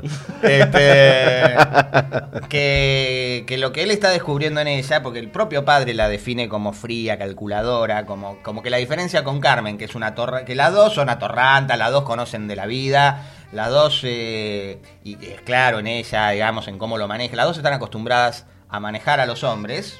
Digamos, en todo caso, Vivian es mucho más sofisticada, mucho más inteligente. Y lo que claramente está escondiendo que la sospecha durante toda la película es un vínculo con Eddie Mars, digamos, este, raro, o con el desaparecido, que John no me acuerdo cuánto. el- Es un, un irlandés. el irlandés. Este, eh, en realidad está cubriendo a la hermana, que es la, la asesina de- del desaparecido. ¿no? Inclusive ella se autoinculpa. y llega hasta a, a culparse a sí misma. Entonces toda la, toda la trama de... En realidad hay un acuerdo con Eddie Mars en, en relación a la trama de esconder el asesinato de John, este, hacer como que se fue con su mujer, ocultarlo de esa manera que eso le va a salir un billete y ese billete es la extorsión que son los pagarés que al principio tiene. Y esto se cruza con otra con, otro viejo tema de, de- eso aparentemente es por casualidad y entonces esas dos tramas se mezclan y eso vuelve todo un quilombo digamos ¿no? de, de desciframiento pero básicamente lo que ella esconde es su amor por su, disposición al sacrificio lo que lo, lo que finalmente uno descubre que es lo que le sedujo a Marlowe no este ¿Qué y, tal? al- y- y es interesante porque Sí. ahí también finalmente cuando ella está dispuesta a entregarse a decir la verdad finalmente él le dice no él se hace cargo y vamos a esconder esto ¿no? Pero vamos a tener que hacer- te vas a tener que ocupar de tu hermana. Hay lugares en donde se, se les donde a veces por ahí se curan, digamos, ¿no? Eh, la vas a tener que apartar de muchas cosas. Este, y él está encubriendo el crimen, finalmente, ante la policía, que confía mucho en él, que también él tiene, él, él trabajaba para el fiscal, el por rebelde fue expulsado, y eso le permite, está muy bien la relación con el, con el, con el detective que trabaja para el fiscal, en el que, es un amigo, digamos, y que confía en él y que le va pasando los datos, este, pero porque que en un momento lo frena, ¿no? Dice, la orden del fiscal es que pares con la investigación, ¿no? Entonces, es muy sutil el vínculo con el poder, ahí está mejor trabajado que en Scarface en todo caso. Te iba a preguntar por eso, porque en Scarface eh, está toda esta relación con la legalidad, digamos, y acá Marlowe tiene, hace lo que tiene que hacer, digamos, lo necesario para él, digamos, inclusive esta cosa de encubrir ciertas cuestiones, este, ciertas eh, cosas no contarlas, e inclusive a veces contar cuando es necesario para que lo dejen seguir, como decías exacto, vos. Exacto. Y entonces él puede manejarse con esa libertad que, que, que- fuera de, la, de lo institucional, digamos, por una voluntad de saber, además, por una, por una curiosidad y por un enamoramiento. Porque él dice, bueno, me está empezando a gustar otro Stanwood. ¿Te gustó mi padre? ¿No? Le dice ella, ¿no? Este, sí, pero me está empezando a gustar otro Stanwood. Y eso le gusta más, digamos, ¿no? A ella y este, entonces se vinculan esos dos eh, porque todo el tiempo lo están tratando de apartar. Todo lo trata de apartar. Entonces ahí también hay puesta en juego y, y le tratan de cerrar el caso. Los mismos que le están pagando le pagan porque ya se cerró el caso y él sigue investigando. ¿no? Que ahí está la escena esta que escuchamos, la de que termina siendo lo de los caballos, ¿no? La de los jinetes, en donde hay una enorme este, potencia sexual. Y están hablando de, bueno, quién es el jinete, cómo me gustaría que cabalguen de adelante, de atrás. Eh, ahí hay toda una, este, cómo prende el cigarrillo, todo lo que hablabas vos, de toda esta cuestión este, de los cigarrillos en Hawks. Eh, y, y ahí como toda la carga de todo lo que tiene que ver con qué sé, qué no sé, como, como este, necesidad pulsional y también lo erótico todo el tiempo. Y yo hay algo que ahí no me quiero perder que me parece que es un buen puntapié para las películas que van a venir a continuación, que es el tema de el tipo de mujer de Howard Hawks. Es, es una mujer extremadamente fuerte, digamos, y que se la banca. Eh, me parece que... Sexuada, con historia, eh, que encara. digamos, que se hace cargo, eh, la heroína, ¿no? Que, que se hace cargo aparte que de una manera que es mm, para nada masculina, digo, no, no, si son, si son algo son muy femeninas, pero muy fuertes. Digamos, no tienen una fortaleza eh, masculina, eh, tienen una fortaleza extremadamente femenina y de que, que- y que y cuyo eje pasa por unirse al hombre, digamos, ¿no? Este, señalo esto no como alguna feminista se puede enojar, creo que al contrario, digamos, que vea dos o tres películas y si no se vuelve fanática de Hawks, este, no sé cuál es su concepto de la mujer, pero eh, porque también el hombre busca finalmente unirse. La que se hace cargo habitualmente es la, la mujer, ¿no? Eh, no es este el caso, justamente eh, en ese sentido es eh, al borde del abismo, el que se hace cargo es él, digamos, ¿no? De- pero habitualmente en casi todas las películas la que se encarga del vínculo con el hombre es la, es la mujer. Claramente ella es una mina que controla con mucha capacidad a los hombres y permanentemente lo está poniendo a prueba y él no se y, él permanentemente le exhibe que descubre esos mecanismos. Yo creo que sería interesante comparar al borde del abismo con una de las películas recientes para una persona de mi edad, como mm, la versión de McTiernan de eh, El caso Thomas Crown, porque me parece que son dos películas donde la cuestión erótica, del vínculo de la mujer, de lo que se esconde y de lo que se muestra, este, y de cómo, de cómo se da el poder en un vínculo de pareja en formación, eh, que, que son que, que son realmente perfectas digo no me parece que en ese sentido eh, permanentemente se están como poniendo a prueba ella a él digamos en realidad no lo hace para ponerlo a prueba, lo hace para proteger a la hermana, para apartarlo de la investigación, porque se da cuenta que es un tipo que no es un boludo, digamos, ¿no? Es cuando le, cuando le dice, cuando le trata de sonsacar qué vino a hacer el padre, dice, eh, lo, lo hace de una manera bastante inicial, y él dice, no, no, eso ya me lo explicaron en el curso por correspondencia de cómo ser detective en 10 pasos, digamos, ¿no? Eh, y, y ahí permanentemente ella se ofende, y, y él todo el tiempo la está como, como, como toreando diciendo, mira, yo sé que estás escondiendo algo, yo sé que estás, pero no me asusta lo que estás escondiendo, ¿no? Eh, Eso siempre es de la actitud, ¿no? Obviamente no, ¿no? Pero permanentemente le desarma sus máscaras, ¿no? Entonces ahí también hay una cosa, si se quiere, muy de concepto de la verdad como desocultamiento, ¿no? Que es la definición que da Heidegger del- de, la verdad. La verdad no es la correspondencia del juicio con el objeto, sino es el desocultamiento, es algo que emerge, es algo que surge a partir de, un, de una mirada que busca, ¿no? Este, Muy bien, ¿le parece si después de todos estos ocultamientos revelamos un poco de música? Por favor. Muy bien, Max Steiner, señores, uno de los grandes, grandes compositores que ha tenido Hollywood, eh, hizo, realizó, compuso eh, toda la, lo que justamente hablábamos antes, la música para el comienzo, ¿sí? de The Big Sleep, en donde esas siluetas de los personajes fuman y luego dejan las colillas de cigarrillos. Entonces, a continuación, el tema principal de la película de Howard Hawks.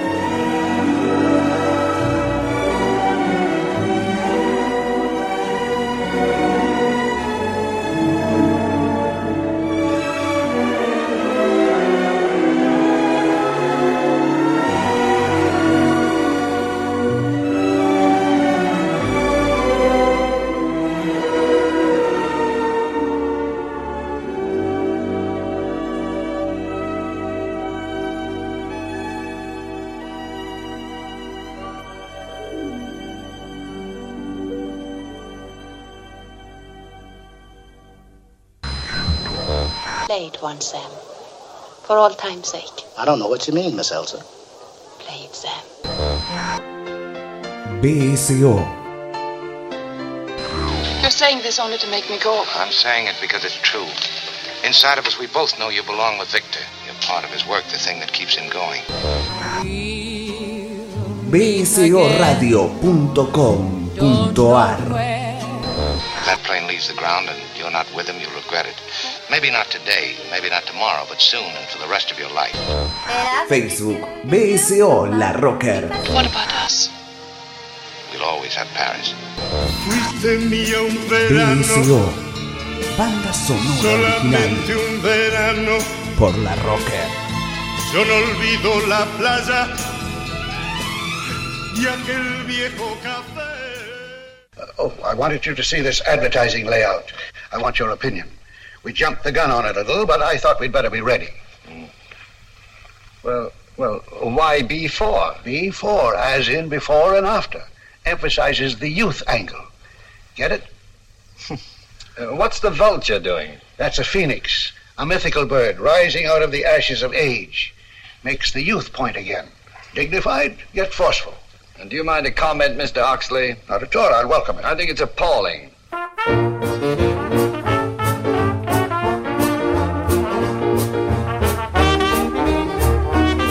Bien, señores, cuarto bloque de banda sonora original. Turno de Monkey Business, ¿sí? Acabamos de escuchar un fragmentito de una escena muy graciosa, ¿sí? Que da cuenta de parte del conflicto justamente de esta película. Esta comedia, ¿sí? De las tantas que tiene Howard Hawks. Este, esta es una de las más deliciosas, diría yo, en donde básicamente estamos ante una historia bastante disparatada.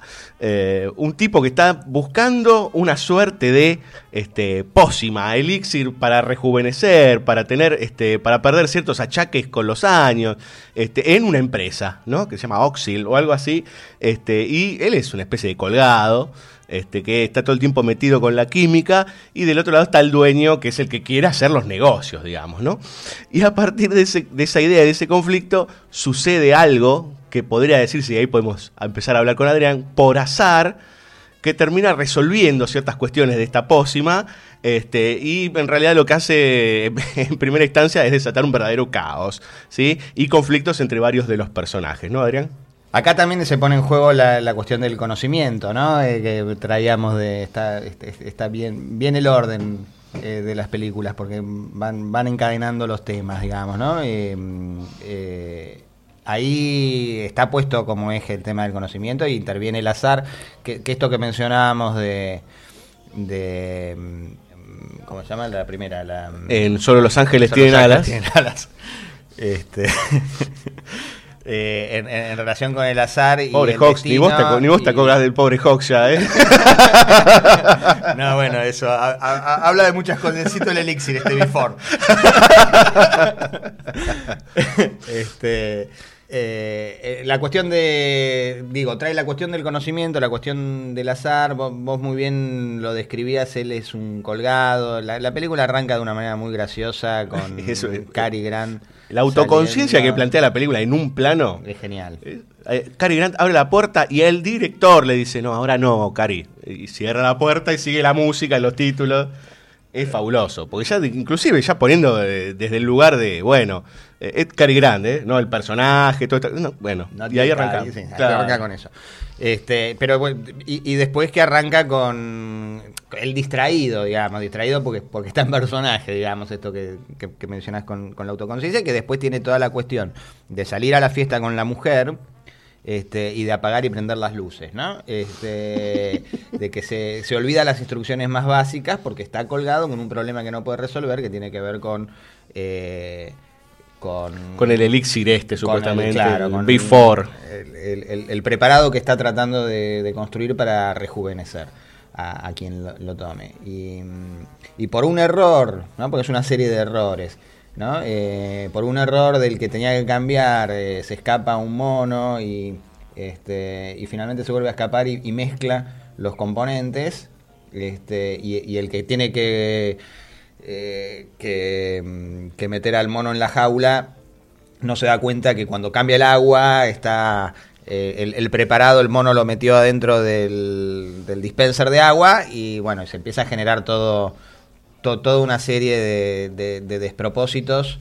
Eh, Empiezan a tomar sin saber de ese agua y se empieza a, a generar toda esta cuestión que de repente, bueno, eh, la Porque el traducción mono es- encontró la fórmula, digamos, Claro. ¿no? El, mon- el mono encontró la fórmula buscada, la que él no lograba encontrar, que de hecho no logra encontrar y se le atribuye al calor, se le atribuye a otras cosas porque no, no- finalmente no sabe. Pero que es lo que permite poner en juego y sacar a la luz un montón de cosas, digamos, ¿no? Eh, eh, que, es lo me parece lo más perturbador, lo más interesante de la película, porque la película es extremadamente divertida, pero es tremenda. Es tremendo lo que lo que empieza a aflorar. Que en general eh, Hawks decía que él trabajaba los, los dramas como comedias y las comedias como dramas. Eh, eh, y, acá en realidad lo, lo que empieza a aflorar es est- esta tensión con relación a, por supuesto, el tiempo, el paso del tiempo. ¿no? Y, al- y a, y a la madurez, a lo que implica eh, la madurez, eh, y a la, lo que Robin Hood creo que es el que llama la tentación de la irresponsabilidad, ¿no? En toda una serie de, películas, ¿no? Porque estábamos hablando, algo que es muy analizado en Hawks es eh, el valor que le da a los profesionales, ¿no? Al ser bueno para algo, al cumplir un rol que tiene un carácter eh, trascendente dentro de una comunidad, trascendente en el sentido de que el hombre se realiza por lo que hace, digamos, ¿no? Básicamente, no porque asuma otra, una, una trascendencia, un- una separación del mundo, ¿no? Sino tiene que ver, por eso no sería trascender, sino realizarse, ¿no? El hombre se realiza cuando hace lo que tiene que hacer, cuando es bueno para hacer lo que tiene que hacer. Y en ese sentido también eh, Barnaby es un, es un es un gran químico, digamos, ¿no? Es un muy buen profesional, sobre todo es un muy buen profesional porque es un está tomado por su oficio, por su profesión y es algo que la mujer misma respalda, com- comprende y acompaña. Este, y, y- y que, y que en el paso del tiempo van apareciendo, van quedando deudas, van quedando cosas que uno va dejando, van y eso va sedimentando en algún lado y es lo que esta droga al rejuvenecer no solamente revitaliza en el sentido de volver a dar fuerzas, sino que tiene como un efecto secundario, que es ir devolviendo a estadios anteriores, digamos, ¿no? A, si se quiere, psicológica y espiritualmente, ¿no? Se rejuvenecen no solamente eh, en un sentido eh, puramente físico, eh, sino en un sentido espiritual. Y ahí se, se empiezan a generar monstruosidades, digamos, ¿no? Sí, ahí es cuando muchas cosas que, se, que estaban guardadas se empiezan a explicitar, digamos, y que los personajes, sobre todo ella, pues hay una tensión que se planta muy rápidamente, que es la aparición de un tercer amigo de la pareja, que es un abogado, fachero y demás, este, que parece que en algún momento ella le dio un beso y qué sé yo, y que le dice, si vos fueras mi mujer, no estarías cocinando, ¿no? Este, vos estarías haciendo cosas más importantes. Como que a ella no le importa, porque lo quiere al otro. Este, y a partir de esa tensión, eh, y de eh, cuando ambos dos toman la pócima en distintas ocasiones, se empiezan a despertar todas estas ideas de eh, tensiones y celos, e inclusive de, este, de temores en relación a que uno se vaya o lo traicione, digamos, ¿no? Cosas que parecían muy establecidas y muy, muy firmes cuando uno los ve en su madurez, por decir. Bueno, en la medida en la que uno va creciendo va superando ciertas cosas y ciertas cosas no, y las tiene que... Y las tienen... Yo no quiero caer en una cosa de psicologismo eh, berreta, digamos, que, que será, será berreta cualquier psicologismo que yo trate de, de introducir. Así que... eh, pero... eh, ni, ni de autoayuda, tiene, bordea por momentos, ¿no? La película, temas que se podrían entender así, bueno, como asumí tu edad y ese tipo de cosas. Pero me parece que pasa por otro lado, ¿no? Me parece que hay una escena que para mí es genial y que la, y que, y que la marca, que es cuando... cuando él se vuelve niño, por así decir, y, y juega con otros niños a secuestrar a este personaje que vos decís. Juegan a los indios. Y claro, y entonces est- está muy bien porque llega, porque los niños lo ven como un adulto, digamos, este, y él le tiene la bronca a este tipo de algo que bueno, es parte de la historia, porque son personajes con historia, digamos, ¿no? Como todos los de, todos tenemos nuestra historia, ¿no? Entonces es es eh, volver a volver el tiempo atrás es desaprender lo aprendido también en cierto en, cierto punto entonces ha- hay una parte en la que se empiezan a pelear cuando ya están fuera del efecto donde él dice lo que a mí me preocupa es que eh, el rencor que mostraste no Eh, eh, cuando porque ella vuelve como una especie de adolescencia digamos. Y, y está muy bien porque eso va marcando, porque primero es joven, él se Estoy la trata- pensando en mi mamá, esa, esa escena que dice, estoy pensando en mi mamá, mi mamá no te quiere. Esta escena es... es Y además de que le da miedo coger, porque que es como que vuelven al, al, al- Ella quiere primero volver al, al, al hotel donde Se pasaron casaron. su noche de, de- de- de matrimonio y vuelven finalmente, él está cansado, porque, porque aparte, bueno, obviamente después de- del trajín que le hace vivir, él queda agotado. Este, y cuando llega el momento de ir a la cama, que yo no sé si en ese momento no da a Cary Grant mucho la sensación de que esté como con ganas, pero no importa, ella sí. Este, pero cuando vuelve, me parece que inclusive uno ahí siente, bueno, que se volvió pacata, que era que no cogían, que, que- qué onda. No, me parece que se volvió a, a, a- a los 13 años más o menos, y entonces el temor que le tiene a la sexualidad le, le hace traer a la madre, le hace llamar a todo, le hace bardear, y finalmente él da el otro paso que es volverse un niño que después ella piensa que se convirtió en un bebé, en una cosa realmente Fabuloso. porque bueno, ellos mantienen el cuerpo, digamos, ¿no? Pero cuando se vuelve niño y, y- y- y ve a los otros niños, los otros niños lo ven como adulto. Entonces ahí la escena es genial, digamos, porque están todos rodeados, están jugando a los indios, y entonces él empieza, bueno, vamos a jugar a los indios. No, bueno, pero vamos a hacer esto, vamos a hacer lo otro. No, pero cada vez que eso, los adultos no nos dejan. O sea, cada vez que estamos dispuestos a, a sacar todo el salvaje que todo niño lleva adentro, viene el adulto a reprimir. Y él se convierte en un adulto que no reprime. Y el momento en el que dice, vamos a secuestrar a, este tipo, lo vamos a atar, lo vamos a jugar, ¿y qué vamos a hacer? Lo vamos a quemar. No, no, no, no da a quemarlo. Bueno, entonces le vamos a cortar la cabecera. ¿no? Le a cortar la, el, el- El cuero cabelludo, sí. el cuero cabelludo. Y ahí es donde uno dice, ¿hasta dónde lo va a llevar? Generalmente le hacen un mohawk, un, un corte raro. Una cresta, parece. Claro, este, pero... Pero yo creo que, lo- que, que- que- que además la, la enorme potencia que tiene la película, que para mí es, es- es- es increíble, digamos, tiene que ver, inclusive diría, no tanto con lo que llega a, a poner en escena, sino con lo que sugiere y, a- y al espectador le va... En esas empatías que uno tiene con cada una de, esas situaciones, en si volvieras a lo que puede llegar a emerger, digamos, ¿no? No sé si tanto porque la escena con Marilyn, la escena después entre ellos en el hotel, eh, sino eh, lo que uno podría pensar que podría traer aparejado. Y por eso por ahí en esa escena en la que, eh, en la de en la que atan al, al tipo y todos los chicos juegan, que realmente uno piensa esto se podría volver, si la película fuera de terror, ahí lo descuartizarían al chabón, digo, ¿no? Sí, Y- claro. y, y eso está como amenazando todo el tiempo gravitando sobre la película, con un, con un juego de tentación donde permanentemente, y claro, tenés a Marilyn ahí, tenés, tenés eh, 45 años y de pronto tenés, tenés 20 y, y ella que estaba todo el tiempo tirándote los galgos. de Con la, pronto la escena de la, la- la escena de las medias, digamos, ¿no? Le estoy mostrando los acetatos, digamos, ¿no? Ya en los jueguitos, porque él había hecho los- la- las medias de nylon. Ella le muestra las piernas. Obviamente ella le está mostrando. Pero lo, lo lindo es que él mira el acetato. Que a él no le mira las piernas. Le mira las piernas cuando tiene 20 años y ella y la reconoce por las piernas. O por las medias. Ahí es donde uno tiene que, más o menos ir jugando cuando ella lo sale a buscar. El que no vio la película debe estar más perdido que. pero bueno, que se, que se que la vea y vuelva a escucharlo.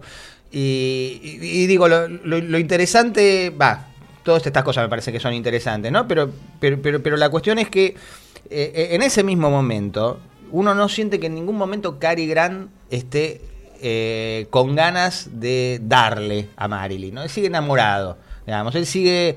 eh, Le menciona a la mujer, le inclusive. menciona a la mujer, sin, sin, sin Ah. bajar un, un milímetro de, de su exaltación con el auto, que van dando vueltas y que se zarpa y qué sé yo, él no pierde, no pierde esa referencia. Eso me parece que le da mucha belleza al personaje, a la historia y a la situación. Y es el ancla, digamos, ¿no? Y es lo que él lamenta, digamos, cuando, cuando ella le menciona, dijo, "Bueno, ¿por qué me trajiste todo esto? Lo que te, te estás volviendo a enojar, ¿no? Lo que me asusta de la droga esta es lo que, ha- lo que va a hacer salir lo que siniestramente puede haberle eh, enseñado el recorrido que hace Barnaby con, con, con la droga, con su mujer y demás, tiene que ver con, con que la maduración es aceptar ese paso del tiempo, digamos, este, pero que eso no implica eh, el, convertirte en, eh, en, un ser rígido, en un ser inflexible, en un ser que no puede reconocer lo que es vital en el mundo, que es un poco lo que lleva a lo que aparece como el personaje secundario más importante, me parece a mí, que es el jefe, ¿no? que es un anciano de 70 años, para la época un anciano, hoy es un pendejo, que trata todo el tiempo de, de- de levantarse a Marilyn Monroe y que expresa claramente esa, e- e- esa versión paródica, y que se termina convirtiendo en un, en un mono, digamos, ¿no? Eh, terminan imitando al mono y La- jugando con el hay mono. una escena bárbara, cargadísima de, de sexualidad, que es cuando justamente hablábamos esto del B4 que estaba este, al principio del bloque, en donde él le está explicando por qué es peligroso, por qué todavía no se puede arriesgar a, sa- a sacar esta fórmula y demás. Entra Marilyn Monroe y dice, eh, es eh, una tonta totalmente, ¿no? Entonces ella se va, se va, y los dos, esto es, es tremendo, digamos, pensando también en la época, los dos le están mirando el culo. Le siguen el culo, y el tipo le dice, bueno, cualquiera puede tipear. Bueno, aparte es muy gracioso porque al principio hay una confusión de palabras donde le dice alemán- My punctuation. No, me- este, y, y que él la deja pasar. Y entonces cuando le, le- le dice, tomá, mandá esta carta, ¿la puedo tipear yo? Le dice, le dice, no, no, es importante. Y se va y le miran el culo y dice, esto cualquiera puede tipear. Muy bien, señores, vamos a escuchar un poco de música. Recomendamos fervientemente Monkey Business del año 1952. Dos glorias, ¿sí? De la música de Hollywood y del cine de aquellos años. Lionel Newman, ¿sí? Y Luke Harlan. Eh, en este caso, Harlan fue el compositor y Lionel Newman el orquestador de la pieza principal de la que hablábamos hace minutos nomás, en la que justamente aparece Cary Grant abriendo la puerta. Bueno, ahora la escuchan, ahí va.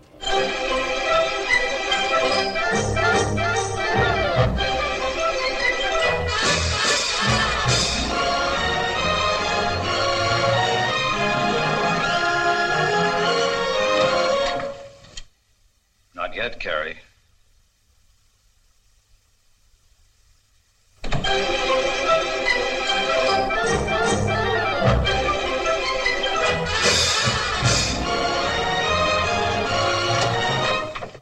Not yet, Carrie.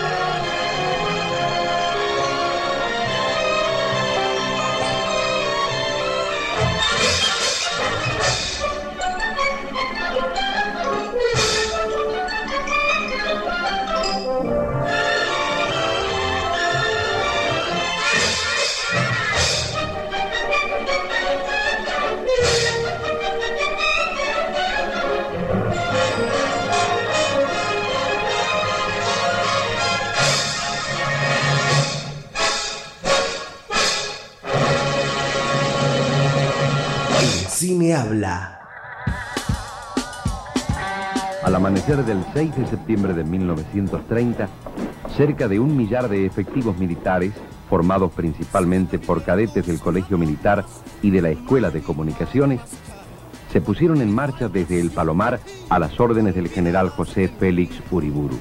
El objetivo, el derrocamiento de Irigoyen. BSO.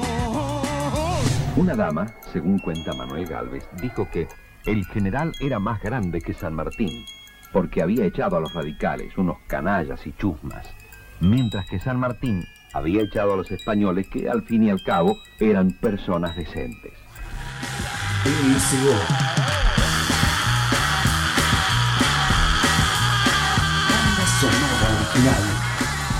Por la rocker.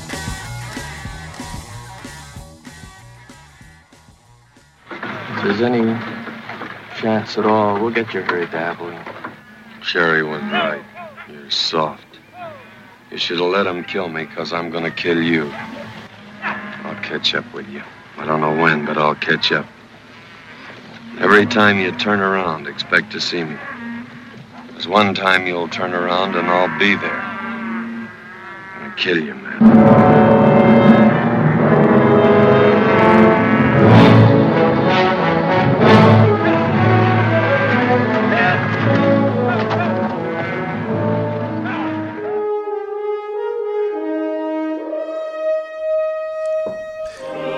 Señores, escuchábamos a John Wayne, ¿sí? Eh, primer bloque de John Wayne, podríamos decir, este, porque va a ser el primero de una- un doblete de películas en donde Hawks colaboró y estuvo, elaboraron juntos eh, con John Wayne y otros, otros tantas, otras tantas estrellas. Río Rojo, 1948, señores, una verdadera obra maestra. Es increíble porque vamos haciendo una obra maestra, una verdadera obra maestra, una gran obra maestra. Eh, Río Rojo es un western fabuloso, ¿sí? Con, este, yo creo que el, punto particular de, de- de Río Rojo, para empezar, digamos, ¿no? Es que es una película verdaderamente amarga. Todo el tiempo. En el sentido de la amargura por la cantidad de desdichas que tienen los personajes. Para que tengan una idea, la película arranca con un personaje principal, que es el personaje de John Wayne, que decide hacer un gran viaje, ¿sí? Para poder apoderarse de un terreno y ahí tener, con una vaca creo que viaja, una o dos, este, y poder tener su propio lugar, su propio gran corral, y eh, a medida que pase el tiempo poder convertirse en alguien, este, un gran ganadero. La película automáticamente nos cuenta 15 años después y vemos que es un gran ganadero, pero en realidad que es pobre. Y debe volver a viajar, ¿sí? Pero un viaje mucho más complicado, ya que tiene 10.000 cabezas de ganado, a otro estado.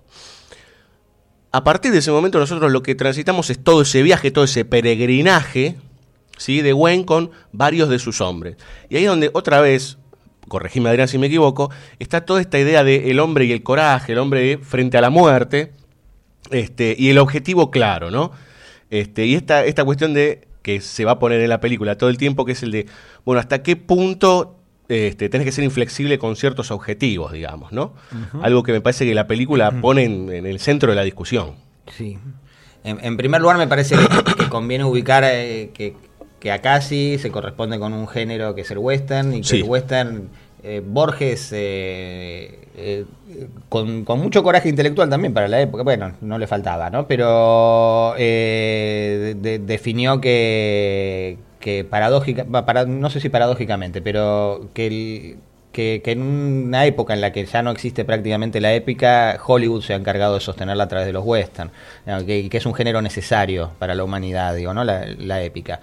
Eh, y es necesario, en principio, siguiéndolo com- como línea, porque lo que plantea la épica y lo que plantea el western es cómo una comunidad llega a establecerse, ¿no? Cómo, vence a las fuerzas del caos, digamos, este, para constituirse como comunidades. Entonces implica la fundación de ciertos valores. Esa es la, la- primera incomprensión en general de, la, de, ciertas perspectivas progres modernas, digamos, de la figura del western, ¿no? De, esa figura de eventualmente el, el sheriff eh, moral, pero la idea es justamente construir una mitología, ¿no? No, no, no decir así eran, sino que en todo caso podamos comparar a los líderes, a los políticos, a quienes llevan la ley adelante, con esas figuras fundantes. Fundantes en términos mí- míticos, si se quiere. Fundantes como, como relato, como idea. Entonces te construye un relato no para que valides lo que pasó hace 100 años, que qué me importa ya a esta altura, como validación de eso, sino para que puedas comparar esas figuras, la de John Wayne eventualmente, este, con las figuras que organizan en todo caso las comunidades ahora. Eh, eso como, como en primer lugar, ¿no? Porque acá sí, eh, Danson está buscando enriquecerse. Y ahí hay muchas eh, enriquecerse, eh, fundar, digamos, un, un, imperio, casi podríamos decir, ¿no? Porque trata de. Entonces va, va a la conquista de un terreno de nadie. Y ahí se desvía, y en ese desvío, el, principio de Río Rojo es una, una obra de una perfección, me parece, eh, toda la película, ¿no? Pero, pero, pero el principio tiene una potencia, se, él se desvía de una caravana, y entonces ahí ya no se nos da, eh, digamos, no podría resumir en menos de una hora toda la información que hay ahí. Pero básicamente él se separa de una mujer de la cual se nota que está enamoradísimo. Y que al punto tal que le da, que le dice que no, que lo que va a hacer no puede ir una mujer porque una mujer no es lo suficientemente fuerte para hacerlo. Este, y él toma esa decisión, esto que mencionábamos también con Jeff en, en Solo los Ángeles tienen alas, él toma, son personajes que toman decisiones, que deciden, o lo que mencionábamos también con Philip Marlowe. Este, y él decidió que, que- que ella era una mujer que no podía, ella le discute todo lo que puede, sabe que no lo va a convencer. Es muy terrible porque menciona como que siente puñaladas en sus piernas. ¿no? Este, y entonces él para despedirse eh, eh, le da una pulsera que va a recorrer todo a lo largo de la película y que simbólicamente muy fuerte porque es una especie de serpiente de dos Sí. cabezas, este, que era de su madre, ¿no? Entonces se la da como prueba de, como compromiso. Se separan y esa misma, ese mismo día ven las nubes de que los indios eh, y que saben que no pueden llegar, ¿no? Cuando se separa con, con Groot, que es su, su, su ladero, digamos, ¿no? Su Sancho Panza. Este, ahí también hay un momento en el que Wayne acepta en un instante, ¿no? Es, terrible, digamos, esa escena es terrible porque dice, Cuando él ve el humo. cuando él ve el humo, es demasiado humo para señales de humo. Este, ahí debería estar más o menos la caravana. Tardaríamos horas en llegar, sería demasiado tarde. Este, eh, ahí le dice, tendríamos que haberla traído, le dice Groot. Este, y, y- y se ve que él, cuando decidió que no van a llegar, inmediatamente dice, bueno, vamos a, va- van a venir los indios a buscarnos aparte, porque es como que mm, no sé si seguiremos por ahí o eh, porque es tan rica toda la película que no sé por dónde arrancarla, pero ahí recupera porque el indio tiene la, la pulsera que Eh, le sí. dio. y- y lo, y lo terrible es que lo acuchilla, ¿no? Entonces, ahí ya hay como, esto que digo, los cuchillazos que ella sentía, que nos pueden remitir a Titanic, digamos, este, y, y los cuchilladas con las que él recupera la pulsera, que después va a tener todo un largo recorrido que va a otra separación que simétrica, hacia los tres cuartos de película, digamos, como previo al final de la película, donde su, su hijo adoptivo, digamos, le cedió esa pulsera a otra mujer que también sintió esas cuchilladas y que le recuerda esas cuchilladas en la separación. En todo caso, eso, si lo seguimos, lo, lo retomamos. El tema es que me parece que eh, la muerte de ella también es uno de los de los puntos centrales para la conducta de él a través del tiempo, digamos, Exacto, ¿no? eso lo endurece, lo vuelve rígido. Pero inmediatamente recibe al día siguiente como una especie de donación. Eh, Que pareciera del azar también. Exacto. Un chico perdido de unos 12 años que trae una vaca, porque los indios le mataron, vos decís muy bien, él se va con una vaca, con, dos, con un toro y dos vacas a fundar eso, y le matan la- las dos vacas, y este, los indios. Y aparece un aparece este nene con una Un arma pequeñita y una vaca. eh, sí, no tan pequeñita, digamos, y la vaca. Y, y viene, viene directamente de, del- ¿cómo se dice? Del malón. Eh, diciendo, indios, sangre, fuego, sangre, fuego, indios, destrucción. Así, ¿no? Este, perdido. Entonces le pega una cachetada, inmediatamente saca el arma este, el nene y lo apunta, no vuelva a hacer eso, mister. Le dice, se hace, va, perdoná, qué sé yo, se da vuelta, pum, le pega una cachetada, se la saca y le, dice, nunca confíes en nadie hasta que no lo conozcas bien, ¿no? Este, y, el, y el nene inmediatamente le dice, lo entendí, ¿no? Y entonces él le devuelve el arma y le da la espalda. Eso tiene una fuerza eh, terrible. Nos vamos a tener que hacer cargo del pie porque está loco, porque qué sé yo, primero, pe- pero porque está solo. Y entonces ahí fundan. Ahí viene, llegan al lugar, mata a un tipo para apropiarse de ese lugar que es de un, Un tal Don Diego, algo así, creo que, que que viene de tiene unos... México a 600 kilómetros. Manda dos sicarios que lo cuidan ahí y dice, yo vengo a cuidar, ¿de dónde vive? Y acá como a 600 kilómetros. No ¿Qué me importa? Le dice. ¿no? Y bueno, ahí, Y ahí lo que mata, ¿no? ¿Y de dónde la obtuvo? No, se la dio el rey de España. le- eh, bueno, pero antes se la sacaron a los indios. Este, así que ahora es mía. ¿no? Este, dígale que de- del Río Grande para acá todo es mío. Y entonces, bueno, Y ahí sí eh, pasan 15 años, digamos. Este, y ahí se, uno empieza a construir un montón de cosas y que tienen que ver también con esto fundacional y la historia norteamericana, porque en el medio pasó la guerra, pasó el hambre, y acá e- esta cuestión, ¿no? De, bueno, acá la carne no importa, porque en realidad como no hay nadie, este, dice acá, no sé, este, nos vamos a tener que ir. ¿Y cuántas vacas tienen? 10.000. Algo que para uno ya de, de por sí piensa en una empresa imposible. Este, y el tipo en su idea, que es esto que hablábamos antes, bueno, eh, yo lo voy a hacer. El que me quiera acompañar, que me acompañe. Y el que no, este es el momento. Exacto. Y a partir de todo ese trayecto también está toda esta cuestión de, si te vas, me estás traicionando. Sí. Porque de hecho manda a buscar a un par que se fugaron a la noche. Bueno, ustedes ahora a partir de este momento lo van a ir a buscar. Por eso es un compromiso de un orden distinto. Por eso cuando yo dudaba de decir enriquecerse, es enriquecerse, pero después es señalado que, es- que eso es alimento para la nación. Ese alimento para la nación son las vacas y también es el alimento simbólico de aquel que fue a conquistar ese terreno para producir ese alimento, que no tiene mercado ahí. Para buscar el mercado tienen que trasladarse y ahí entronca con la posibilidad de la llegada del tren que se sum- que hay eh, rumores de que llegó a no sé cuál a, a, a eh, a, a- una ciudad que es más cerca y que tiene mejor recorrido que a donde él sabe, pero él sospecha que por ahí no llegaron y que no van a hacer ese camino, y ese es, ese es el McGuffin, digamos, de, de- de la discusión y del debate, pero ahí es señalado que no, no recuerdo si es Groot, no recuerdo cuál de los personajes, le dice, las vacas no son tuyas, son de la nación, digamos, ¿no? Este, es decir, la- la- las vacas, eh, vos lo que tenés que hacer, porque son mías, bueno, no son tuyas. Entonces ahí empieza todo un...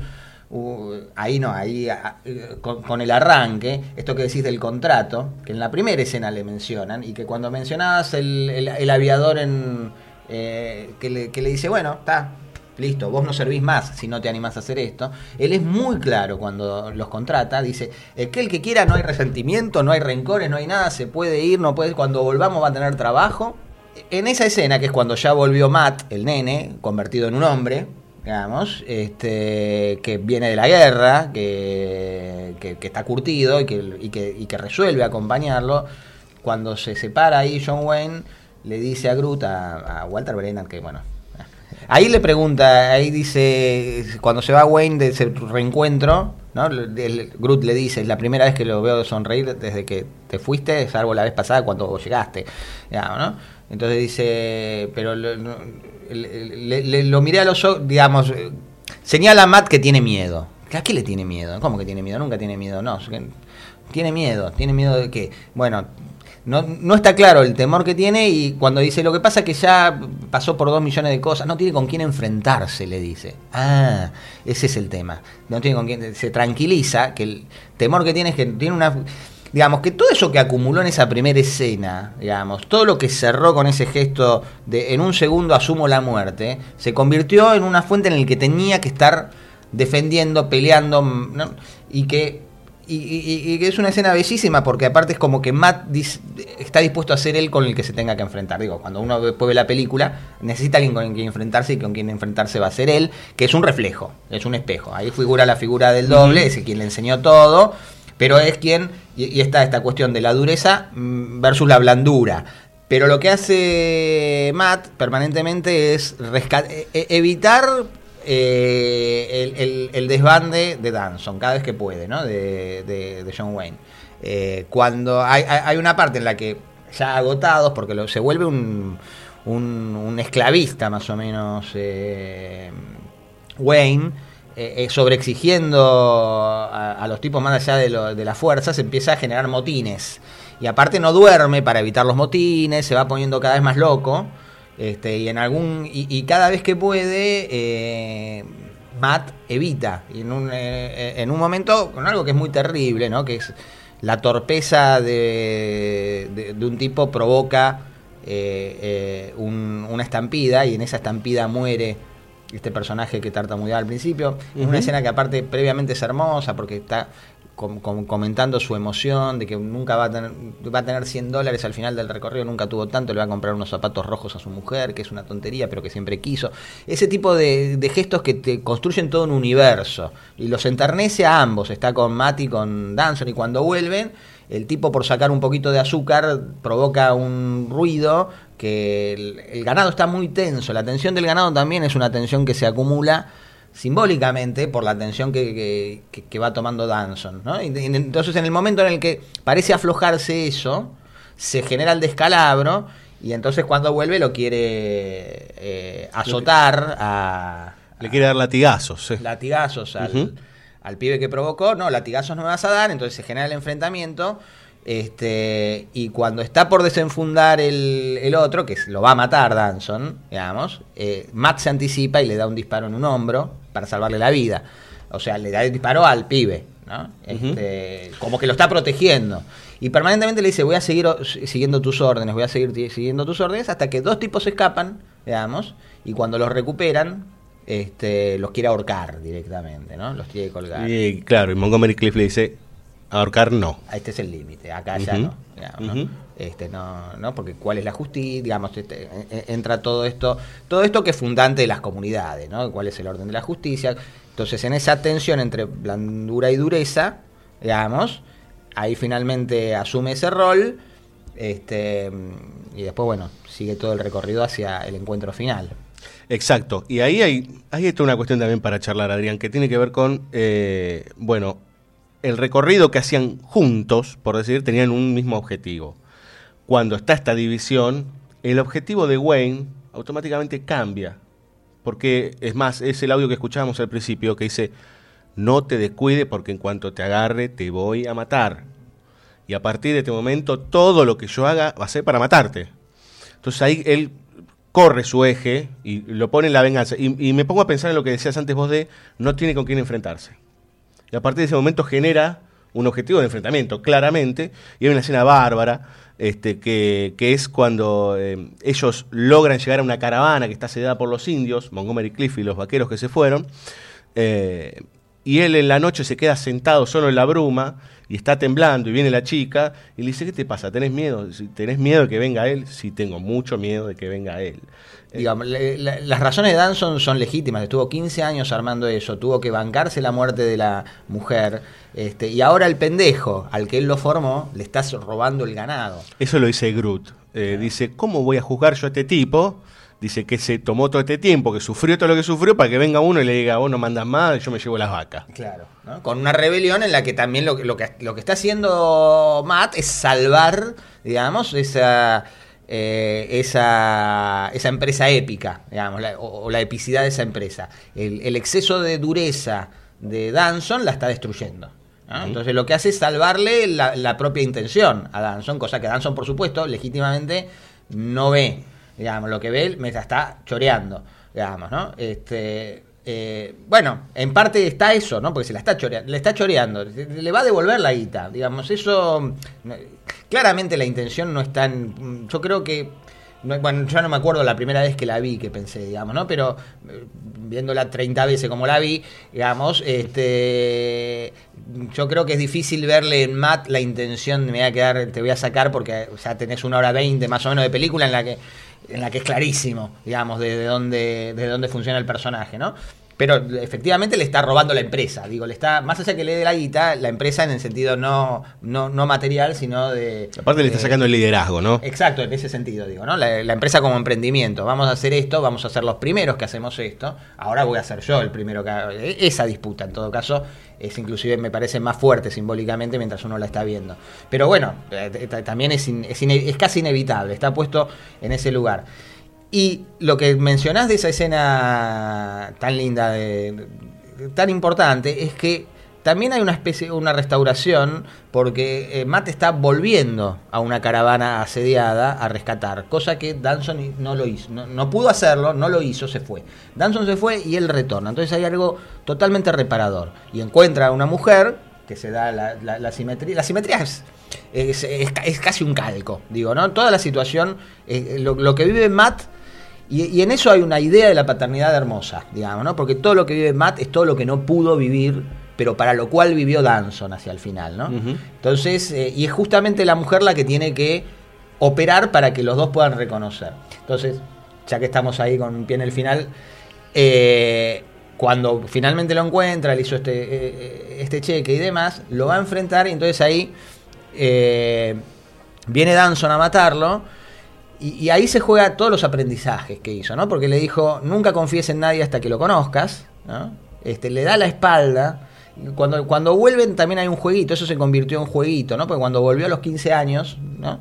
Eh, le da la espalda a Matt, a, a- Danson, y hay un jueguito que hace Groot, desenfunden. Y los dos se dan vuelta, este, y, y- y como que se apuntan, como que es un jueguito que han tenido a lo largo de la infancia de, de Matt, de quién desenfundaba más rápido, y Groot se ríe de que desenfundó más rápido, me parece que desenfundó más rápido que vos, ¿no?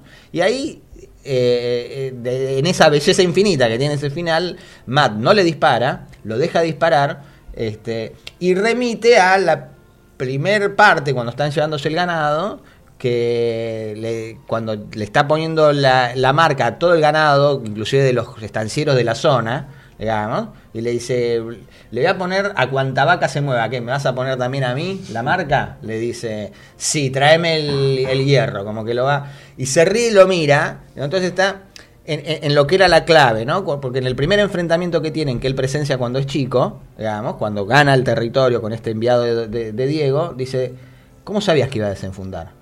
¿no? Entonces eh, él le explica, lo mira a los ojos, no te olvides nunca, no me voy a olvidar nunca. Entonces se miran a los ojos y tiene esta cosa que tienen todos los personajes de, de Hawks, en, yo diría todas las películas, este, que es que eh, los personajes se reconocen intuitivamente de inmediato, digamos, ¿no? Inclusive entre el hombre y la mujer, más allá de las tensiones que hay en general, que vos decís, acá arde, se vieron y ya saben más o menos lo que va a pasar. Y con los tipos pasa lo mismo, ¿no? Eh, en, en todas las películas, cuando están los héroes que se reconocen, que moralmente, éticamente tienen una perspectiva común, una, una complicidad, que, se, que es lo que se va a ir desarrollando, inmediatamente se ven. Se ven y se reconocen. Es una cuestión intuitiva pura, directa. Y ahí él lo está mirando y deja que, se, que avance, que le dispara, que le sigue disparando, le llega a rozar eh, un pómulo con, con una bala, no se mueve, lo sigue mirando a los ojos, se termina agarrando a trompadas hasta que interviene la chica y dice, no se dan cuenta cómo se aman. Inmediatamente el cambio de Danson, que estaba matándolo, es inmediato. ¿no? Te tenés que casar con ella. ¿no? Están todos los dos golpeados. ¿no? Este, mujer a la que le propone más o menos que sea su propia mujer Danson en una escena anterior. Esa escena es terrible cuando le dice, eh, perdí un hijo, justamente por el personaje de Cliff. Exacto. Este, y le dice, usted no quisiera, le propone ser una, ma- digo, una madre sustituta, por decirlo, esta cosa como de, bueno, eh, alquíleme, alquíleme su vientre, una cosa así, ¿no? ¿No quiere tener un hijo? Exacto. Pues yo necesito uno. Es, es, es terrible, es muy y ella fuerte. está dispuesta y pero se lo dice, se nota que se lo dice... No, pero aparte le- esta, esta cosa que le dice de, eh, bueno, sí, está bien, yo le, le doy mi vientre, pero pare lo que está haciendo. Exacto. Y le dice, no me pida eso. Como, no, no. Este, Pero es como que también él la pone a prueba a ver si está dispuesta a eso, porque se da cuenta que está enamorada, porque ella tiene la pulserita que sigue apareciendo, ¿no? Porque a mí me parece que también, más allá de que eh, eh, míticamente es un símbolo de fertilidad, él lo trae de la madre, él, él funda una, eh, ¿no? La serpiente de dos cabezas, ¿no? Como pulsera es muy lindo, porque si vos la ves de un lado, se ven como dos serpientes, y si la ves del otro, están unidas. Entonces me parece que eso también es una construcción, y, y- eso que va uniendo a lo largo de todo el... Es decir, si vos la tenés puesta, solamente ves dos partes, o la ves unida, si la ves afuera, es una sola pulsera. Esa unión entre esos dos polos, de dos caras que se enfrentan, me parece que también es una construcción simbólica que informa, aparte del elemento cíclico, ¿no? De todo se vuelve a repetir, todo se vuelve a repetir eh, para, eh, para sanarse, para construirse este reflejo que es casi constante entre la... eh, y, y que decía que en la paternidad, en ese nuevo ciclo, en esta cosa que está puesta en juego, tenía un hijo, para, para él hice todo esto, ¿no? Este, aparece con te ganaste la marca, ¿no? Te ganaste la marca, ahora vamos a poner una M cuando volvamos. ¿Por qué? Ujú. Porque lo puso en su lugar, digamos. Hay gente que no le gusta cuando digo eso. Lo puso claramente Matt a Danson en su lugar, en su lugar de padre, digamos, ¿no? Este, eh, y lo agradece, como hay que hacer cuando a uno lo ponen en su lugar. Digo, ¿no? Por eso ¿no? Yo muchas veces digo, tal película pone en su lugar a tal cosa, hay gente que eso no le gusta, yo, yo lo agradezco cuando alguien me pone en mi lugar, digo, ¿no? Este, y ahí Matt, eh, en ese recorrido, lo pone en su lugar a Danson y Danson finalmente puede descubrir cuál es el sentido de todo lo que estaba haciendo y que finalmente ganó. Lo interesante es que Matt tiene que asumir eso, no es que Danson está poniéndolo a prueba, digamos, ¿no? Porque este, lo que Danson necesita es encontrar en, eh, en su hijo una superación de su propia experiencia. Entonces ahí se produce la posibilidad. Ahí también la fundación épica se convierte en historia, porque acá sa- sabemos que el mito, eventualmente, que es el que vivió Danson, se va a convertir en historia en Matt. Va a procrear, digamos, va a fecundar. Va a generarse una relación con esa chica que es la simetría exacta de la chica que perdió Danson. Muy bien, señores, después de esta tremenda explicación del maestro Smuckler, vamos con un temazo bárbaro, ¿sí? En realidad es el tema principal de Río Rojo, ¿sí? Compuesta por, otra vez, esto eh, hoy es una seguidilla de bestias de- de- del cine norteamericano. Este, Dimitri Tionkin, ¿sí? Que laburó con Hitchcock, con Hawks, con un montonazo de los grandes autores de esa época, compuso justamente la pieza principal de esta película del año 48.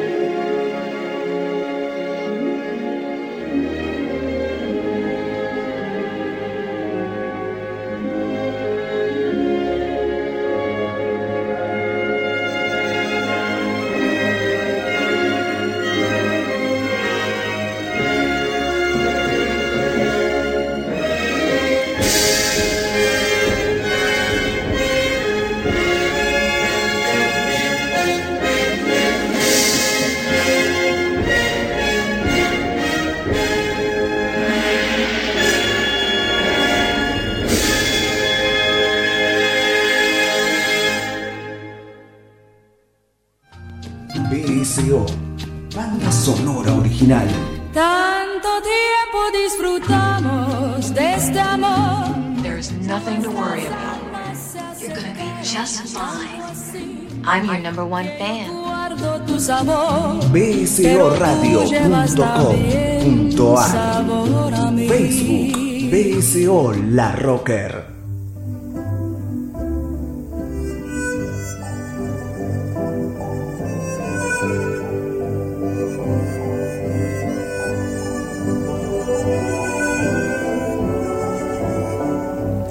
Señores, último bloque, en realidad última película de banda sonora original, este, relacionada con Howard Hawks, obviamente. Eh, bueno, veníamos diciendo obra maestra, gran película, genialidad, obra maestra total. Señores, terrible, enorme obra maestra. Eh, dicen que no hay que usar muchos adjetivos, pero la verdad que para estos casos este, los usamos todos. ¿sí? Río Bravo, 1959 verdaderamente un western increíble de Howard Hawks, este, que si veníamos de Río Rojo, que era una verdadera locura con la épica y demás, bueno, acá hay un montón de temas para tratar y para charlar que son fabulosos y que tienen que ver con algunas cosas que decía Adrián antes con respecto al sheriff, con respecto a la legalidad y con respecto a la, a la relación de, bueno, quién planta la moral y demás. Bueno, no sé, Adrián, contá todo lo que queda Río Bravo, que es una verdadera joya del cine mundial. Bueno, voy a necesitar ciertos límites seguramente. Eh, así que, bueno, poneme límite cuando te parezca. Dale. Eh, mm, en principio me parece que acá es donde esto que decíamos de, de Rivet, del único director capaz de filmar la moral, no lo hacía en esos términos, pero a mí me gusta más así. Eh, eh, me parece que, que en Río Bravo es, eh, es, es por ahí la perfección en ese sentido, ¿no? Porque eh, por muchas razones, digo, ah, inclusive cuando decíamos la, la idea del, del héroe moral, del sheriff moral que acá tenemos, es interesante porque mm, Hawks tiene la idea para hacer Río Bravo a partir de una de un rechazo que siente por a la hora señalada, ¿no? Claro, él dice que es una respuesta. Es una respuesta, claro. Porque dicen la hora señalada me pareció muy poco profesional el sheriff. Es un sheriff que está todo el tiempo pidiendo ayuda Dice, es un verdadero estúpido. y al final lo podría resolver su mujer con un disparo por la espalda, digamos, ¿no? Este al al final no la necesitaba. Entonces hace una, un- una película en la que el sheriff necesita toda la ayuda que le puedan dar, pero la rechaza todo el tiempo. La rechaza aparte no porque, ah, yo puedo solo, ah, yo me arreglo, sino porque, porque efectivamente considera que, que es poner en riesgo a los demás y que su misión, su trabajo es ese, y que tiene una manera de encararlo para eso. Lo, lo paradójico es que todo el tiempo lo están salvando, digamos. Y, y lo interesante es que el hecho de que todo el tiempo lo están salvando, digo, porque al final la, la mujer lo salva a Gary Cooper en a la hora señalada, este, no se ve en desmedro ni del coraje, ni del valor, ni de la capacidad de, de Chance, que es John Wayne, a lo largo de toda la película. Es decir, todo el mundo, si, si cada vez que lo salvan no lo hubieran salvado, este bueno, la película hubiera terminado. claro. Y el mundo, podríamos decir, eh, se hubiera acabado. Eh, pero eh, pero eso no, no, no le resta ni un poquito de, de- la impresión que produce de fortaleza que tiene. Inclusive es, es esa impresión la que genera, es un faro, digamos, eh, Chance, digamos. Es, es un tipo que sabe todo el tiempo lo que hay que hacer. Y no importa el costo que tenga, uno tiene que hacer lo que tiene que hacer. En ese sentido que decíamos de la profesión trascendente, él tiene la función de hacer cumplir la ley. Este, y la va a hacer cumplir. Y, y si, y si muere, muere. Si le pasa, le pasa. Si, es como que no mide las consecuencias personales, pero sí las consecuencias que le pueden pasar al otro. Digo, porque en el fundamento de la moral está el tema del otro. ¿No? Eh, el fundamento de la moral consiste en, en cómo te posicionas y cómo te definís enfrente del otro. Digamos, y en ese sentido son profundamente morales las, la- las películas, particularmente porque nunca parece que lo hace, nunca lo hacen de un modo explícito, nunca lo hacen de un modo los personajes de Hawks, eh, de un modo que espera reconocimiento. Ay, mirá qué copado que soy, mirá cómo te ayudo. ¿no? este, inclusive muchas veces los hacen desde un exceso de dureza. Este, pero porque también eh, implica una confianza en el otro, ¿no? Eh, y, y en este y en este sentido Río Bravo también es ejemplar, ¿no? Porque mm, Eh, la película se desata por la debilidad del gran amigo de, de Chance, que cayó en una borrachera que lleva dos años porque una mujer lo dejó. Por una mujer. Para los que no la vieron, que hacen muy mal en no verla, eh, que deberían hacerlo, eh, les contamos que la película arranca, y esto, por favor, corregime Adrián, pero para mí, esos, los primeros cinco minutos de Río Bravo, no hay diálogos. ¿sí? Es completa acción, eh, en donde vemos al ayudante del sheriff, ¿sí? que está completamente deseoso de poder tomar un trago y no tiene un centavo.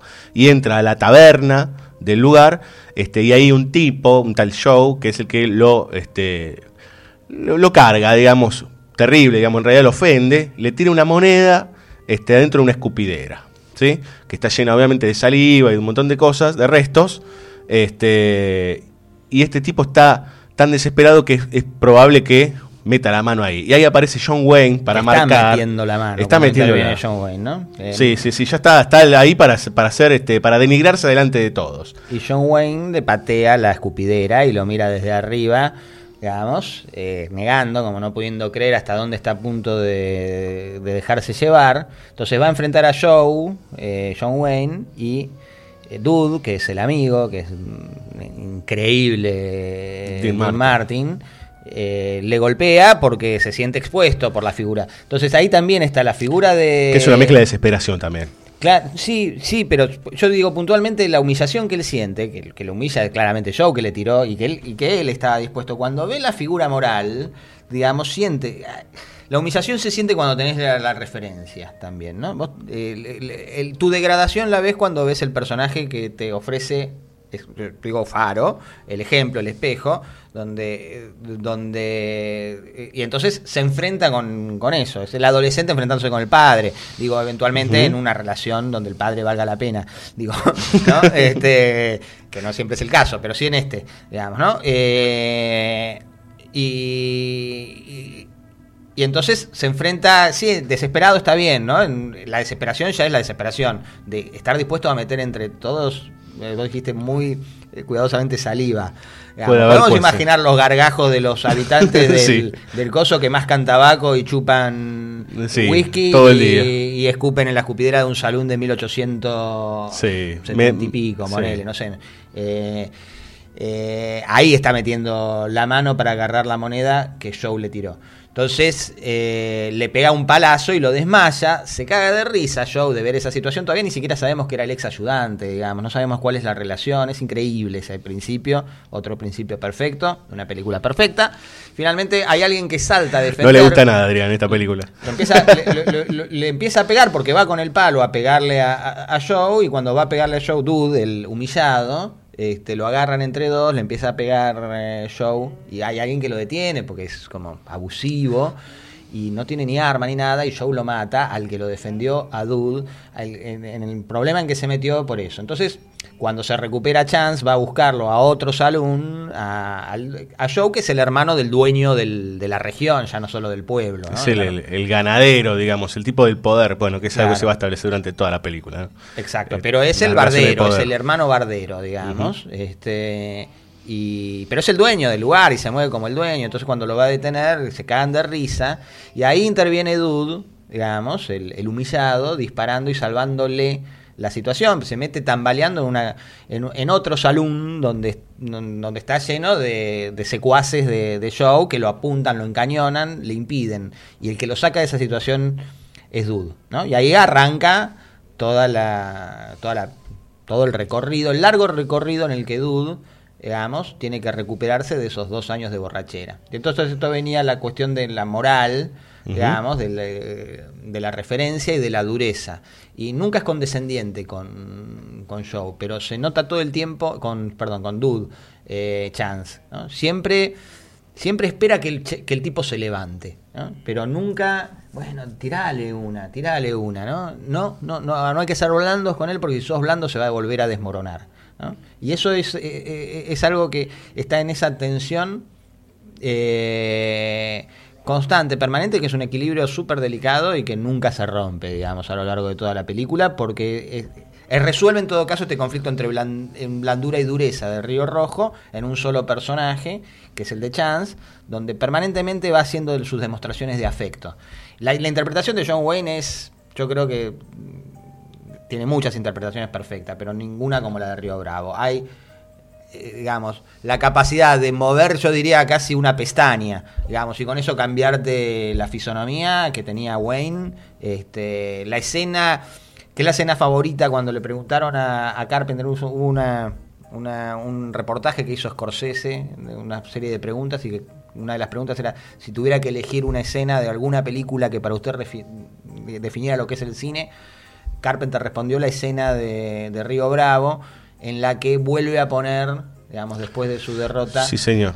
Cuando vuelve a poner el whisky dentro de el la whisky botella. dentro de la botella. Bueno, Yo ese es el- diría es un momento cuando- crucial de el la que la película. vio cuando la vuelve a ver, el que la vio por ahí lo recuerda. Digamos, miren la expresión de Wayne en el momento en el que, el, en el momento en el que él vuelca la eh, devuelve y digamos eh, eh, ahí ahí está el cine como bien dice Carpenter que yo en mi juventud hubiera elegido probablemente la otra escena con Dude en la que cae la gota de sangre y eso le permite revelar que es mucho más explícita es perfecta también esa escena podría ser intercambiables no pero en, en la escena esta en cuestión que estamos mencionando después de un largo recorrido es terrible por lo que tiene que pasar Dude porque está eh, con síndrome de abstinencia teniendo que enfrentar una situación que es muy difícil porque la comisaría está totalmente asediada digamos, por, por eh, los dueños del lugar y solamente está protegida por Chance, Dude, que está con temblores constantes, sin poder comer, porque tiene, este, sin poder dormir, sin poder descansar, eh, y van pasando los días y está cada vez peor.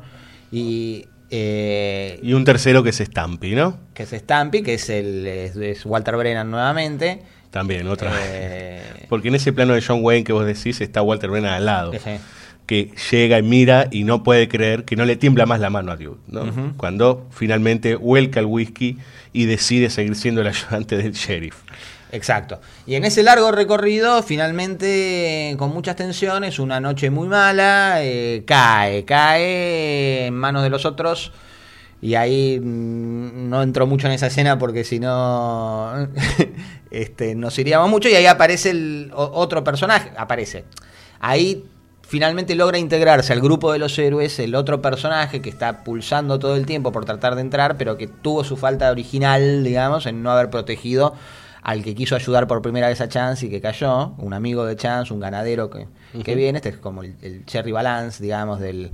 del eh, y que trata de restaurar eso y nunca puede entrar, y acá es el que lo salva. La, la caída de Dude en esa escena provoca que una confusión en Chance, lo reemplazan, Chance ve que está lejos y que parece Dude, y se confía con unos tipos que deja pasar, y en realidad lo reemplazaron porque la función de, la función de, de Dude es impedir que la gente que entra al pueblo entre armada. Este, y la función de Stampy, de Walter Brennan, es estar encerrado junto a Joe con un arma. Y entonces le hicieron ver ya al hermano poderoso, Nathan, digamos, que, eh, que si tratan de asediar a la poli- si tratan de, de invadir la comisaría, son solamente tres los que la están defendiendo, eh, lo el primero que va a caer es Joe. Entonces van a morir los tres, están dispuestos a morir los tres. Y esa es la ayuda que tiene. no sé dónde detenerme. La, la ayuda que tiene Chance, que está muy bien, porque cuando llega eh, eh, Wheeler, el personaje que muere, el ganadero, digamos, dice: ¿y te, y te metiste en ese quilombo? ¿Tenés a Joe Bardet ahí? Y lo estás defendiendo con un borracho y con un. Y con un viejo rengo. rengo. Dice: "Es la- ¿Esa es toda la ayuda que tenés? Y él dice: Es la ayuda que tengo. Y lo dice como valorando y jerarquizándola, no es cualquier cosa. Y son tres desesperados, tres no, él no, pero los dos que tiene son dos desesperados, ¿no? son dos que no tienen nada que perder. Pero claramente Dude, eh, Dude No Chance es un personaje cuya fuerza es puramente moral. De hecho, ni siquiera es el pistolero veloz, porque anda con un rifle y dice, ¿por qué andas siempre con un rifle? Porque Mm. encontré a alguien más rápido que yo con, una con un revólver. Entonces, eh, eh, a partir de ahí anda con un rifle tiene ciertas torpezas inclusive.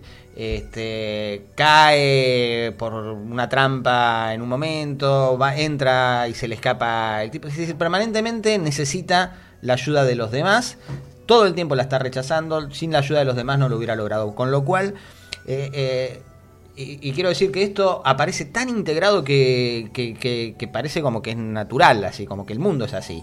Este, y, y es una construcción eh, perfecta, sobre todo porque yo creo que eso es la mejor definición de la función de la moral en la construcción de una comunidad, digo, ¿no? No es que necesitas el héroe que venga a resolverte, necesitas el héroe, digamos, que eventualmente es simbólico, es mítico, es eh, esa, esa función que te ordene y que te indique cuál es tu lugar, ¿no? Este, y todos encuentran su lugar en la referencia a, a Chance y en gratitud con él saben que para defenderse a sí mismo es que tienen que defender a la función que está cumpliendo a, a sí mismos como individuos y como comunidad. ¿no? Y que eso es, es curador, es sanador. ¿no? Lo- Y después hay, hay un- dato ahí dando vueltas que tiene que ver con, otra vez con la, la mujer en esta película.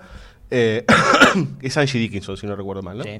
Bueno, eh, primero la escena de las medias, que es una cosa fabulosa, ¿sí? Que pareciera esta cosa como de, ¿cómo vas a estar mostrando las piernas de lo demás? Y él después se corrige, como diciendo, no, no, yo no, como yo solo quiero verlo, ¿no? Este, por mí que no lo mire nadie más. Pero también está esta cuestión de que ella también lo entiende y decide, eh, inclusive porque ella es este, una suerte de criminal, por decir, va, es una tramposa, digamos, una jugadora de cartas, decide quedarse. No es tramposa, ¿eh? Hay una situación de trampa en una mesa, ¿no? Este, él descubre, porque viene alguien a cambiar las cartas, él descubre que faltan los haces. Entonces vuelve a la. Cuando ella se levanta, ella está jugando, entonces él va y dice, bueno, la, va a buscar a la habitación este, y le dice que, hizo trampa. ¿Y cómo sabes? Bueno, está este, este aviso que viene di- diciendo que hay un tipo que anda con una mujer de 22 años, de buena figura, con plumas, ¿no? Ella le dicen plumas, feathers, porque ella muestra las plumas y eh, eh, el tipo no es, ahí solamente no conozco a dos, a vos y el tipo de cuadros. El tipo de cuadro no es el del volante, pero vos podrías ser la chica. Dice, sí, lo soy. Ah, bueno, dame la plata que se la devuelvo a los que les corresponde. No, no me enojé, ahora me enojé. Vos asumís que yo, que, que yo robé y no sé, ¿por qué no le pedís al, al otro tipo? Bueno, todavía no salió. Entonces ahí, eh, cuando ella le dice, bueno, revisame. Revisame, si pensás que están las cartas. Ah, te no te molestaría. No, a ver, dale, ¿no? Ahí ya empieza a jugar eh, con, esa tensión, pero ella no hizo las trampas. La trampa la hizo, el otro y lo que viene Red, el, pibe que después se va a sumar, el, el el protector de Wheeler, que en ese momento todavía está vivo, digamos, al principio de la película, a deci- avisarle que lo va a apurar al, al tipo porque piensa que le robó. Y finalmente lo descubre. Es decir, que ella Digo, lo, interesante y lo rico es como que eh, eh, él le dice, bueno, viviste con un jugador, no era con un tramposo, no era tramposo, era jugador, pero no era tramposo. Se volvió tramposo probablemente por culpa mía, porque me quería dar siempre los gustos. Y la suerte se le terminó. Y ella descubrió, cuando lo mataron, que había hecho trampa, que venía haciendo trampa. Ella no sabía que era tramposo. Uy, viviste una vida muy desgraciada. Le dice, no, la pasé bárbaro. O sea, este tiene ese, ese costado de mujer vivida, digamos, ¿no? Este, y, y, sí, y ahí es totalmente, es, es la misma situación que en, que en eh, Los Solos Ángeles tienen alas, la que mencionábamos antes. Es una vez más, ella dice, bueno, voy a esperar a que termine este quilombo. Porque en este quilombo, él la quiere echar, le dice, andate, andate. Lo que menos necesito es que vos me distraigas, ¿no? Porque tiene un flor de quilombo. Cuando ella se entera del quilombo que tiene, dice, bueno, yo voy a esperar a ver, a ver qué pasa cuando se termine todo esto. Cuando se termina todo esto, está esta escena que es la final, cuando vos decís de, de- de- de esto de las medias. Este, y ella le dice, quería que me vieras como mi pasado, que asumas que yo fui una corista, digamos, ¿no? Una, que también es la misma situación, porque lo primero que le dice Jeff a, a Bonnie en, en Solo Los Ángeles es, ¿corista? No, tengo mi especialidad, que es tocar el piano y qué sé yo, pero que también es una artista de vodevil, digamos. Una, este, y entonces ella está vestida así, provocativa, dice, no, porque... eh, no me acuerdo ahora el nombre del mexicano, ¿cómo se llama? Carlos. Carlos. Carlos piensa que puedo cantar y dice, ¿para qué te tenés que vestir así para cantar? Deberías escucharme. Mis piernas no están tan mal.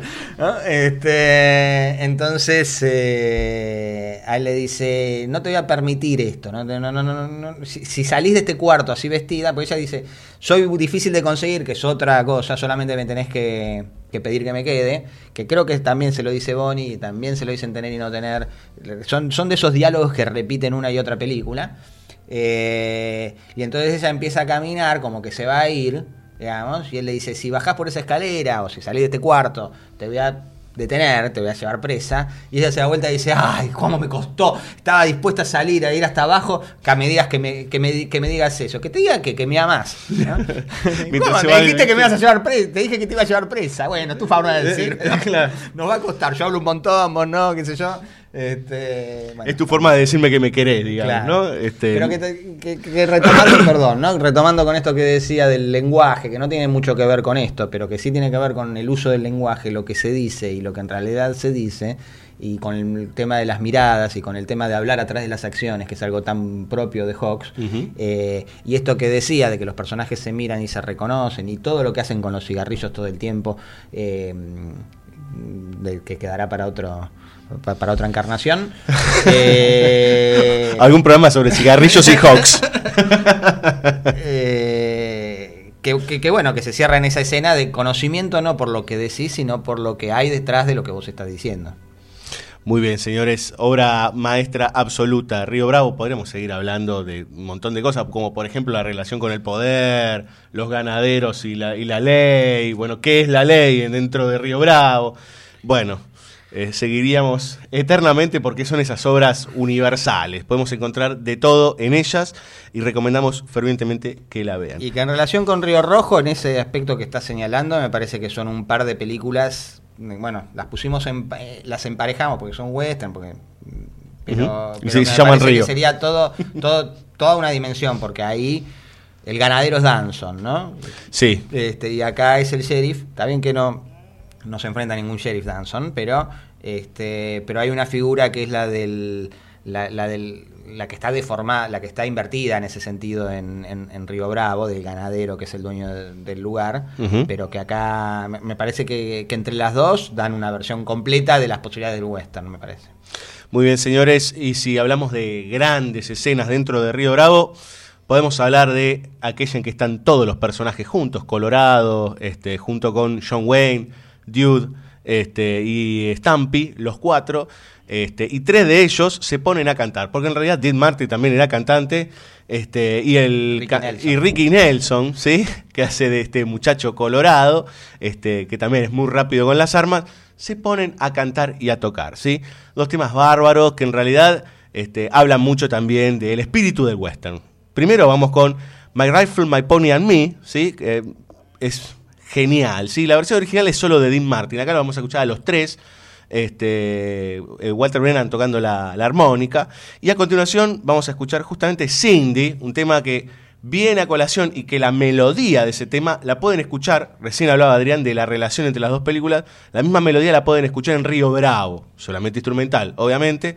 Pero las conexiones con lo folclórico y demás ahí también están a partir de las formas musicales. Entonces, a continuación, señores, mi rifle, mi pony y yo, y Cindy, todos de Dean Martin, Ricky Nelson y Walter Brennan. The sun is sinking in the west. The cattle go down to the stream. The redwing settles in her nest. It's time for a cowboy to dream. Purple light in the canyon. That's where I long to be with my three good companions. Just my rifle, pony, and me. Hang my sombrero on the limb of a tree. Coming home, sweetheart, darling. Just my rifle, pony, and me. whippoorwill in the willow sings a sweet melody riding to riding to Amarillo Amarillo just my rifle pony and me No more cow. No more cow to be roping. to be roving. No more stray. No more stray. Will I see round the bend? Round the bend. She'll be waiting. She'll be waiting for my rifle, pony, and me. For my rifle, my pony, and me.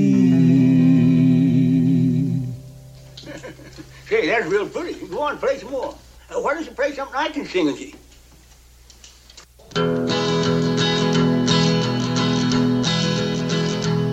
I wish I was an apple. That's a good one. Hanging in the tree. And every time my sweetheart passed, she'd take a bite of me. She told me that she loved me. She called me sugar plum. She threw her arms around me. I thought my time had come get along home, Cindy, Cindy. Get along home, Cindy, Cindy. Get along home, Cindy, Cindy. I'll marry you sometime. I wish I had a needle as fine as I could sew. I'd sew her in my pocket and down the road I'd go. Cindy hugged and kissed me. She wrung her hands and cried. She swore I was the prettiest thing that ever lived or died. Get along home, Cindy, Cindy. Get along home, Cindy, Cindy. Get along home, Cindy, Cindy. I'll marry you sometime.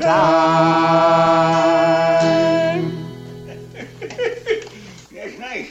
Any chance?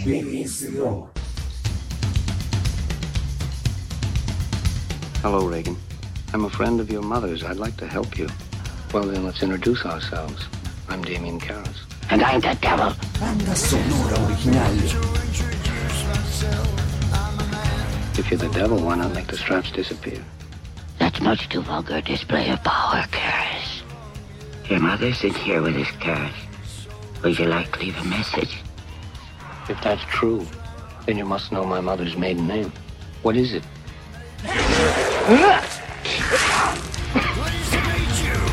Banda sonora original. Por la Rocker. What an excellent day for an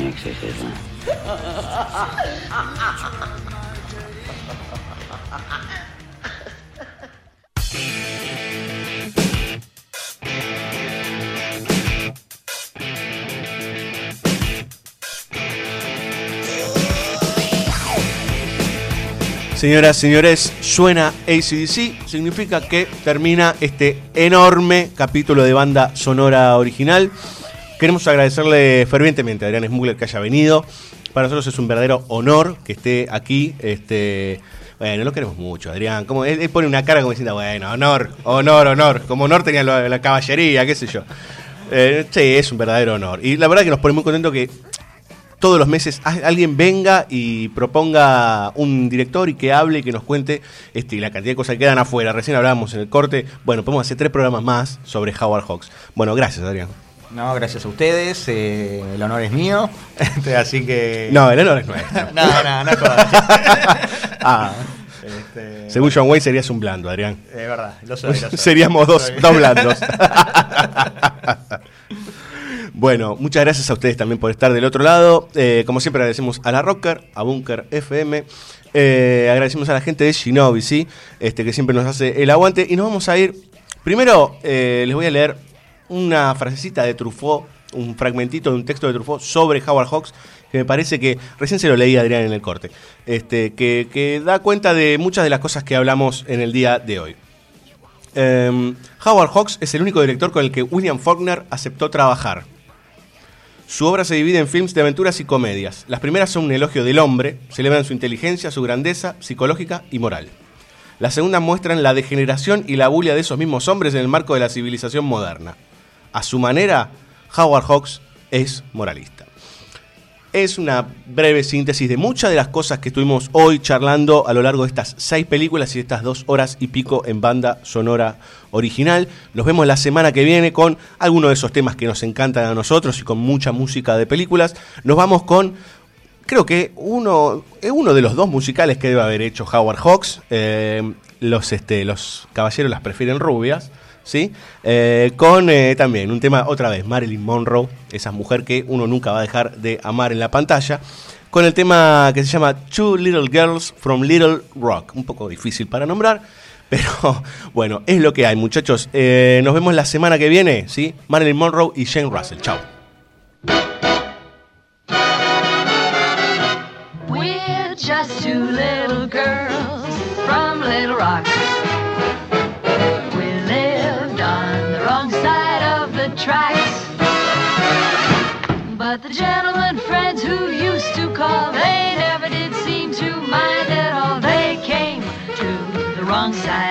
Tracks. Then someone broke my heart in Little Rock. So I up and left the pieces there. Like a little lost lamb, I roamed about. I came to New York and I found out that men are the same way everywhere. I was young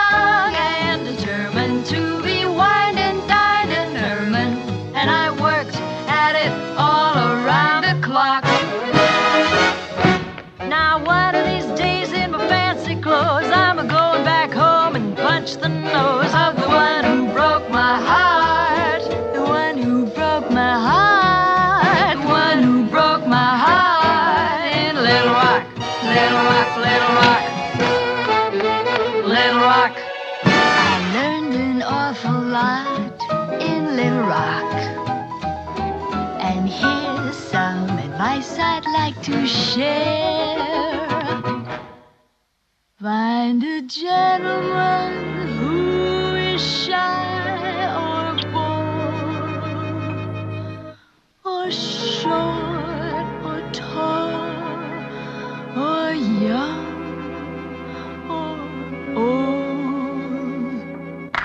As long as the guy's a millionaire. For a kid from a small street, I did very well on Wall Street, though I never owned a share of stock.